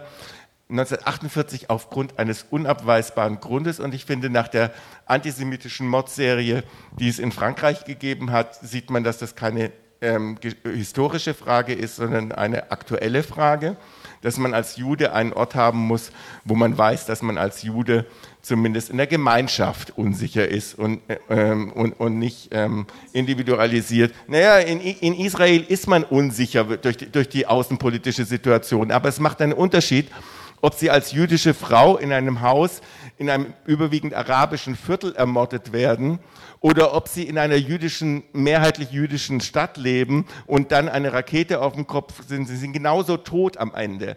Aber die Art, wie sie sich als Opfer fühlen, wenn sie vielleicht nur verletzt sind, macht einen großen Unterschied für die Juden. Das ist der Grund, warum viele meiner jüdischen Freunde wieder über diese Frage diskutieren, wo sie leben wollen. Und die, Gut, die komm, Freunde von ja, hier. Ja, ja, ja, ich weiß. Mhm. Ja. Äh, weil, äh, vielleicht ja, jetzt schon wieder aus. Weil es vielleicht erstaunlich ist, ich, ich, bin an den Knopf gekommen, ähm, äh, an, die, an diesen Punkt, ähm, dass man darüber nachdenkt. Aber ich finde es ganz wichtig, dass man auch diesen, es gibt in Israel eine Diskussion wie in jedem Land über die Identität des Landes. Mhm. Es gibt auch eine Diskussion in unserem Land über die Identität des Landes. Es gibt eine Frage über die deutsche Leitkultur. Die CDU möchte die deutsche Sprache in die Verfassung schreiben. Es gibt den Artikel 116 Grundgesetz, der Ausländer zu Deutschen macht, die, die irgendwann, irgendwann mal irgendwo einen deutschen Schäferhund der, im Stammbaum hatten komische Identitäten hat nicht nur Israel. Und bei der Identitätsfrage und der Frage, soll es einen jüdischen Staat oder einen Staat für die Juden geben, halte ich es mit Amos Oz in seinem letzten Roman Judas. Da lässt er eine Romanfigur sprechen. Naja, das ist schon richtig, als, das ist ein ganz linker aus einer kommunistisch-trotzkistischen Splittergruppe von vier Leuten. Ja, warum sollen wir die Einzigen sein, die, die keinen Staat haben. Natürlich ist es mit den Nationalstaaten eigentlich so aus linker Perspektive nicht modern. Und wir werden auch in dieser Region unseren Staat auflösen, wenn alle sich in die Weltgemeinschaft auflösen. Wir haben schlechte Erfahrungen gemacht und deshalb werden wir vielleicht nicht die Ersten sein im Nahen Osten, die ihren Staat auflösen. Warten mal, was die anderen so machen, aber vielleicht die Dritten oder Vierten oder, oder Fünften. Ich verstehe nicht, warum eine Diskussion, ob es einen Nationalstaat eines Volkes geben soll, bei Israel führt. Und ich verstehe es schon gar nicht, wenn man es als Deutscher führt, wenn man mal unser Grundgesetz liest. Da gibt es einiges an Renovierungsbedarf. Und wenn wir das renoviert haben, können wir Israel Ratschläge geben, das auch zu tun. Aber wir sollten vielleicht nicht immer allen Fortschritt in, die, in Israel zu produzieren, projizieren, weil Israel hat ein Problem bei diesen Identitätsdebatten und das überlagert natürlich auch die Identitätsdebatten. Das ist der Konflikt. Ich weiß nicht, was es mit Ihnen machen würde, wenn Sie aus der Hauptstadt jeden Tag hören würden, dass es irgendwie alle zwei, drei Wochen ein Messerattentat gibt. Kommen wir noch und das, das, das ist, er hat ziemlich lange ausgeführt. Darf ich jetzt? Na, ich muss nicht, wenn Sie nicht hören wollen. Nein, das ist bitte, bitte. Ich habe Sie beide gemaßregelt. Sie haben ein, ich wollte einfach ein Fazit bekommen. Ich, ich wollte auch gerne zu dem Punkt, den ich super, mir in der ersten die, Runde aufgeschrieben habe, weil ich finde, das dass bei, der, bei, der, Frage, wie gehen wir mit BDS um? Ja, das ist blöd, aber. Wie gehen wir mit BDS rum, ist die wichtigste Antwort auch ein bisschen Sachen klarzustellen. Du hast am Anfang behauptet, im Flüchtlingsrecht sei es so, dass Flüchtlinge auch die Kinder und Kindeskinder sind. Und du hast von der Abschiebungsperspektive, das ist ja die Perspektive des Aufnahmelandes, aber nicht die Perspektive des Flüchtlingsschutzes. Bei uns sind übrigens die Kinder, die hier geboren sind, wenn die Eltern lange genug da waren, so nach acht Jahr, wenn die Eltern acht Jahre da waren, sind die Kinder automatisch Deutsche. Auch wenn wir das Asylverfahren der Eltern aufmachen, dürfen die Kinder dann mit ihrem deutschen Platzierplan. das ist aber ja noch nicht so lange so. Flüchtlingsrecht, flüchtlingsrechtlich auf der UN-Ebene gibt es zwei Klassen von Flüchtlingen für zwei Klassen von, von Flüchtlingswerken. Es gibt auch das, den UNHCR, den UN-Flüchtlingskommissar, und das UNRWA für die palästinensischen Flüchtlinge. Beim UNHCR ist man Flüchtling und die Kinder sind es nicht mehr, weil die, die, das Ziel des UNHCR ist, dass die Flüchtlinge in das Land, in das sie geflohen sind, grundsätzlich sie integriert und ein neues Leben für mhm. sie beginnt. Beim UNRWA ist es so, dass die Kinder und die Kindeskinder und die Kindeskindeskinder weiter Flüchtlinge bleiben und auch entsprechend Pass kriegen und auch entsprechend finanziell von diesem Flüchtlingswerk versorgt werden. Das hat den Effekt, dass die Nachbarländer von Israel die Flüchtlinge äh, aus den palästinensischen Gebieten, die von ihrer Großmutter wissen, was, wann, wann sie, wie sie geflohen ist, ähm, immer noch in Flüchtlingslagern äh, wohnen, statt dass sie sie in die genau. normale genau. Gesellschaft als Staatsbürger gleichberechtigt mhm. aufnehmen. Und das trägt zum Schwelen des Konfliktes bei. Israel hat kein Problem, das würden sie auch im Zweifelsfall machen, die 70.000 noch lebenden Menschen, die damals tatsächlich leibhaftig geflohen sind, ähm, äh, noch im Land aufzunehmen. Da gibt es viele Diskussionen, das gibt es bis weit in die Rechte. Das ist nicht das Problem. Aber fünf bis sieben Millionen Menschen, die abstammen von denen, die damals vertrieben wurden oder geflohen sind, ähm, das würde den Staat in seiner Existenz insgesamt. Äh, das ist ja eine, eines der Diskussionspunkte, genau. Ja, und ja. das ist mhm. ja ein, Punkt genau. der BDS-Forderung, genau. deshalb ist der mhm. nicht, nicht, nicht, trivial. Mhm. Aber man, man, muss schon, das finde ich eben, muss man bei diesem Konflikt auch und auch wie man darüber redet, schon manchmal sehen. Es gibt Sachen, die macht die Weltgemeinschaft nur in diesem Konflikt und sie hat für alle anderen Konflikte ganz andere Regeln. Und deshalb würde ich dir auch widersprechen, wenn du sagst, wenn, warum die Leute sich hier beschäftigen und dass die Christen sich mit Israel so beschäftigen, weil, weil halt das Christentum von da kommt. Also ich würde sagen, die Christen haben ein Problem, dass das Judentum noch existiert, weil es ihre eigene Religion und ihr, ihren Messias in Frage stellt. Und das ist erstmal das Hauptmovens des, des, des christlichen Antijudaismus, der sich halt dann auch austobt. Gucken Sie in die aktuelle Zeit, dann lesen Sie das Interview mit Bischof Abromeit äh, oder gucken Sie in den aktuellen evangelischen Kirchenboten in der Pfalz und ja, ja, ja, lesen Sie ich, den Artikel von dem evangelischen Theologen Duchro, der sagt, der, Jetzt sind wir bei den Antisemiten mein letzter Satz, mein, letzte, mein, mein, letzter, mein letzter Satz, der, der sagt, das ist ein großer BDS-Anhänger übrigens, äh, der, der sagt, es gibt zwei Katastrophen, die Ergebnis des Antijudaismus sind. Erstens, immerhin, sagt er, gesteht das ein, sechs Millionen tote Juden durch den Holocaust. Zweitens, die Gründung des Staates Israel. Glaube, Beides gleichwertig genannt. Und da sieht man, da ist mit der Obsession von Leuten, die sich nur mit Israel kümmern und die sich nicht um die Zahauris kümmern und um andere Konflikte und andere Menschen, die in Flüchtlingslager leben, da hat so. es schon einen das, das, darf man auch benennen, da gibt es ein antisemitisches Motiv. Und wie gehen wir jetzt um? Möchten Sie dazu noch zwei Sätze sagen? Oder? Umgang heißt für mich einerseits vor allen Dingen streiten und auseinandersetzen. Ich gehe auch überall hin und streite mich, ich streite mich mit Palästinensern, ich, ich, ich, ich streite bitte. mich mit rechten Israelis, ich streite mich auch mit, mit linken Israelis. Man, man, muss aufklären und die, die Fakten versuchen auf den mhm. Tisch zu bringen und damit die Diskussion ein bisschen zu entdramatisieren. Und vielleicht muss man demütig auch anerkennen, dass wir in Frankfurt und Berlin den Nahostkonflikt wahrscheinlich nicht lösen können und lösen werden. Müssen andere. So, das nehmen wir. Sie, ich nehme aber auch eins mit, das hatten Sie in einem Interview gesagt, dass der Nahostkonflikt sehr wohl in Europa ausgetragen wird und dass er das tut, das haben wir heute, glaube ich, mitbekommen. Auch je nachdem, wie der Stand ist zu den äh, äh, internationalen Bezügen wir haben versucht, es hierher zu holen. Warum spielt es hier eine Rolle? Es gibt Stimmenvertreter, die unterschiedlich äh, sich positionieren. Wir haben gehört, es ist eine innerjüdische Debatte, das ist, was ich mitnehme. Ich habe mitgenommen, es ist eine Identitätsdebatte. Diese ist sehr komplex. Ich maße mir nicht an, sie zu beurteilen, aber ich fand es sehr interessant, dass wir Einblicke bekommen haben. Da kann man natürlich auch Bezug nehmen auf die Auswahl und ich betone, wir haben zwei Positionen in der Streitbar, die nicht die SprecherInnen sind, äh, Sprecher in dem Fall, oder vielleicht sind sie auch Sternchen, für alle alle Positionen aus dem jüdischen oder jüdisch alliierten oder solidarischen Spektrum. Es gibt weit mehr, aber wir haben zwei gehört. Wir haben gehört, es gibt also diese Debatte, wir haben gehört, es gibt eine politische Debatte, die sich auf Israels Politik bezieht, die sich aber auch darauf bezieht, wie internationale Beziehungen geführt werden, wie sie aussehen. Wir haben gehört, dass es, wir haben gehört, dass es eine Debatte über einen weltweiten Israel bezogenen Antisemitismus gibt, den es und ich glaube, da waren sie sich tatsächlich einer Meinung. Und wir haben auch gehört, es gibt eine Debatte in Deutschland. Und das hat auch mit der eigenen Geschichte zu tun. Ob es nun mit der Erinnerungskultur zu tun hat oder mit dem Christentum oder mit den beiden oder mit einem Selbstverständnis, bei dem man auf der Suche ist. Das kann alles sein. Das lassen wir offen an dieser Stelle. Puh, ich bedanke mich sehr.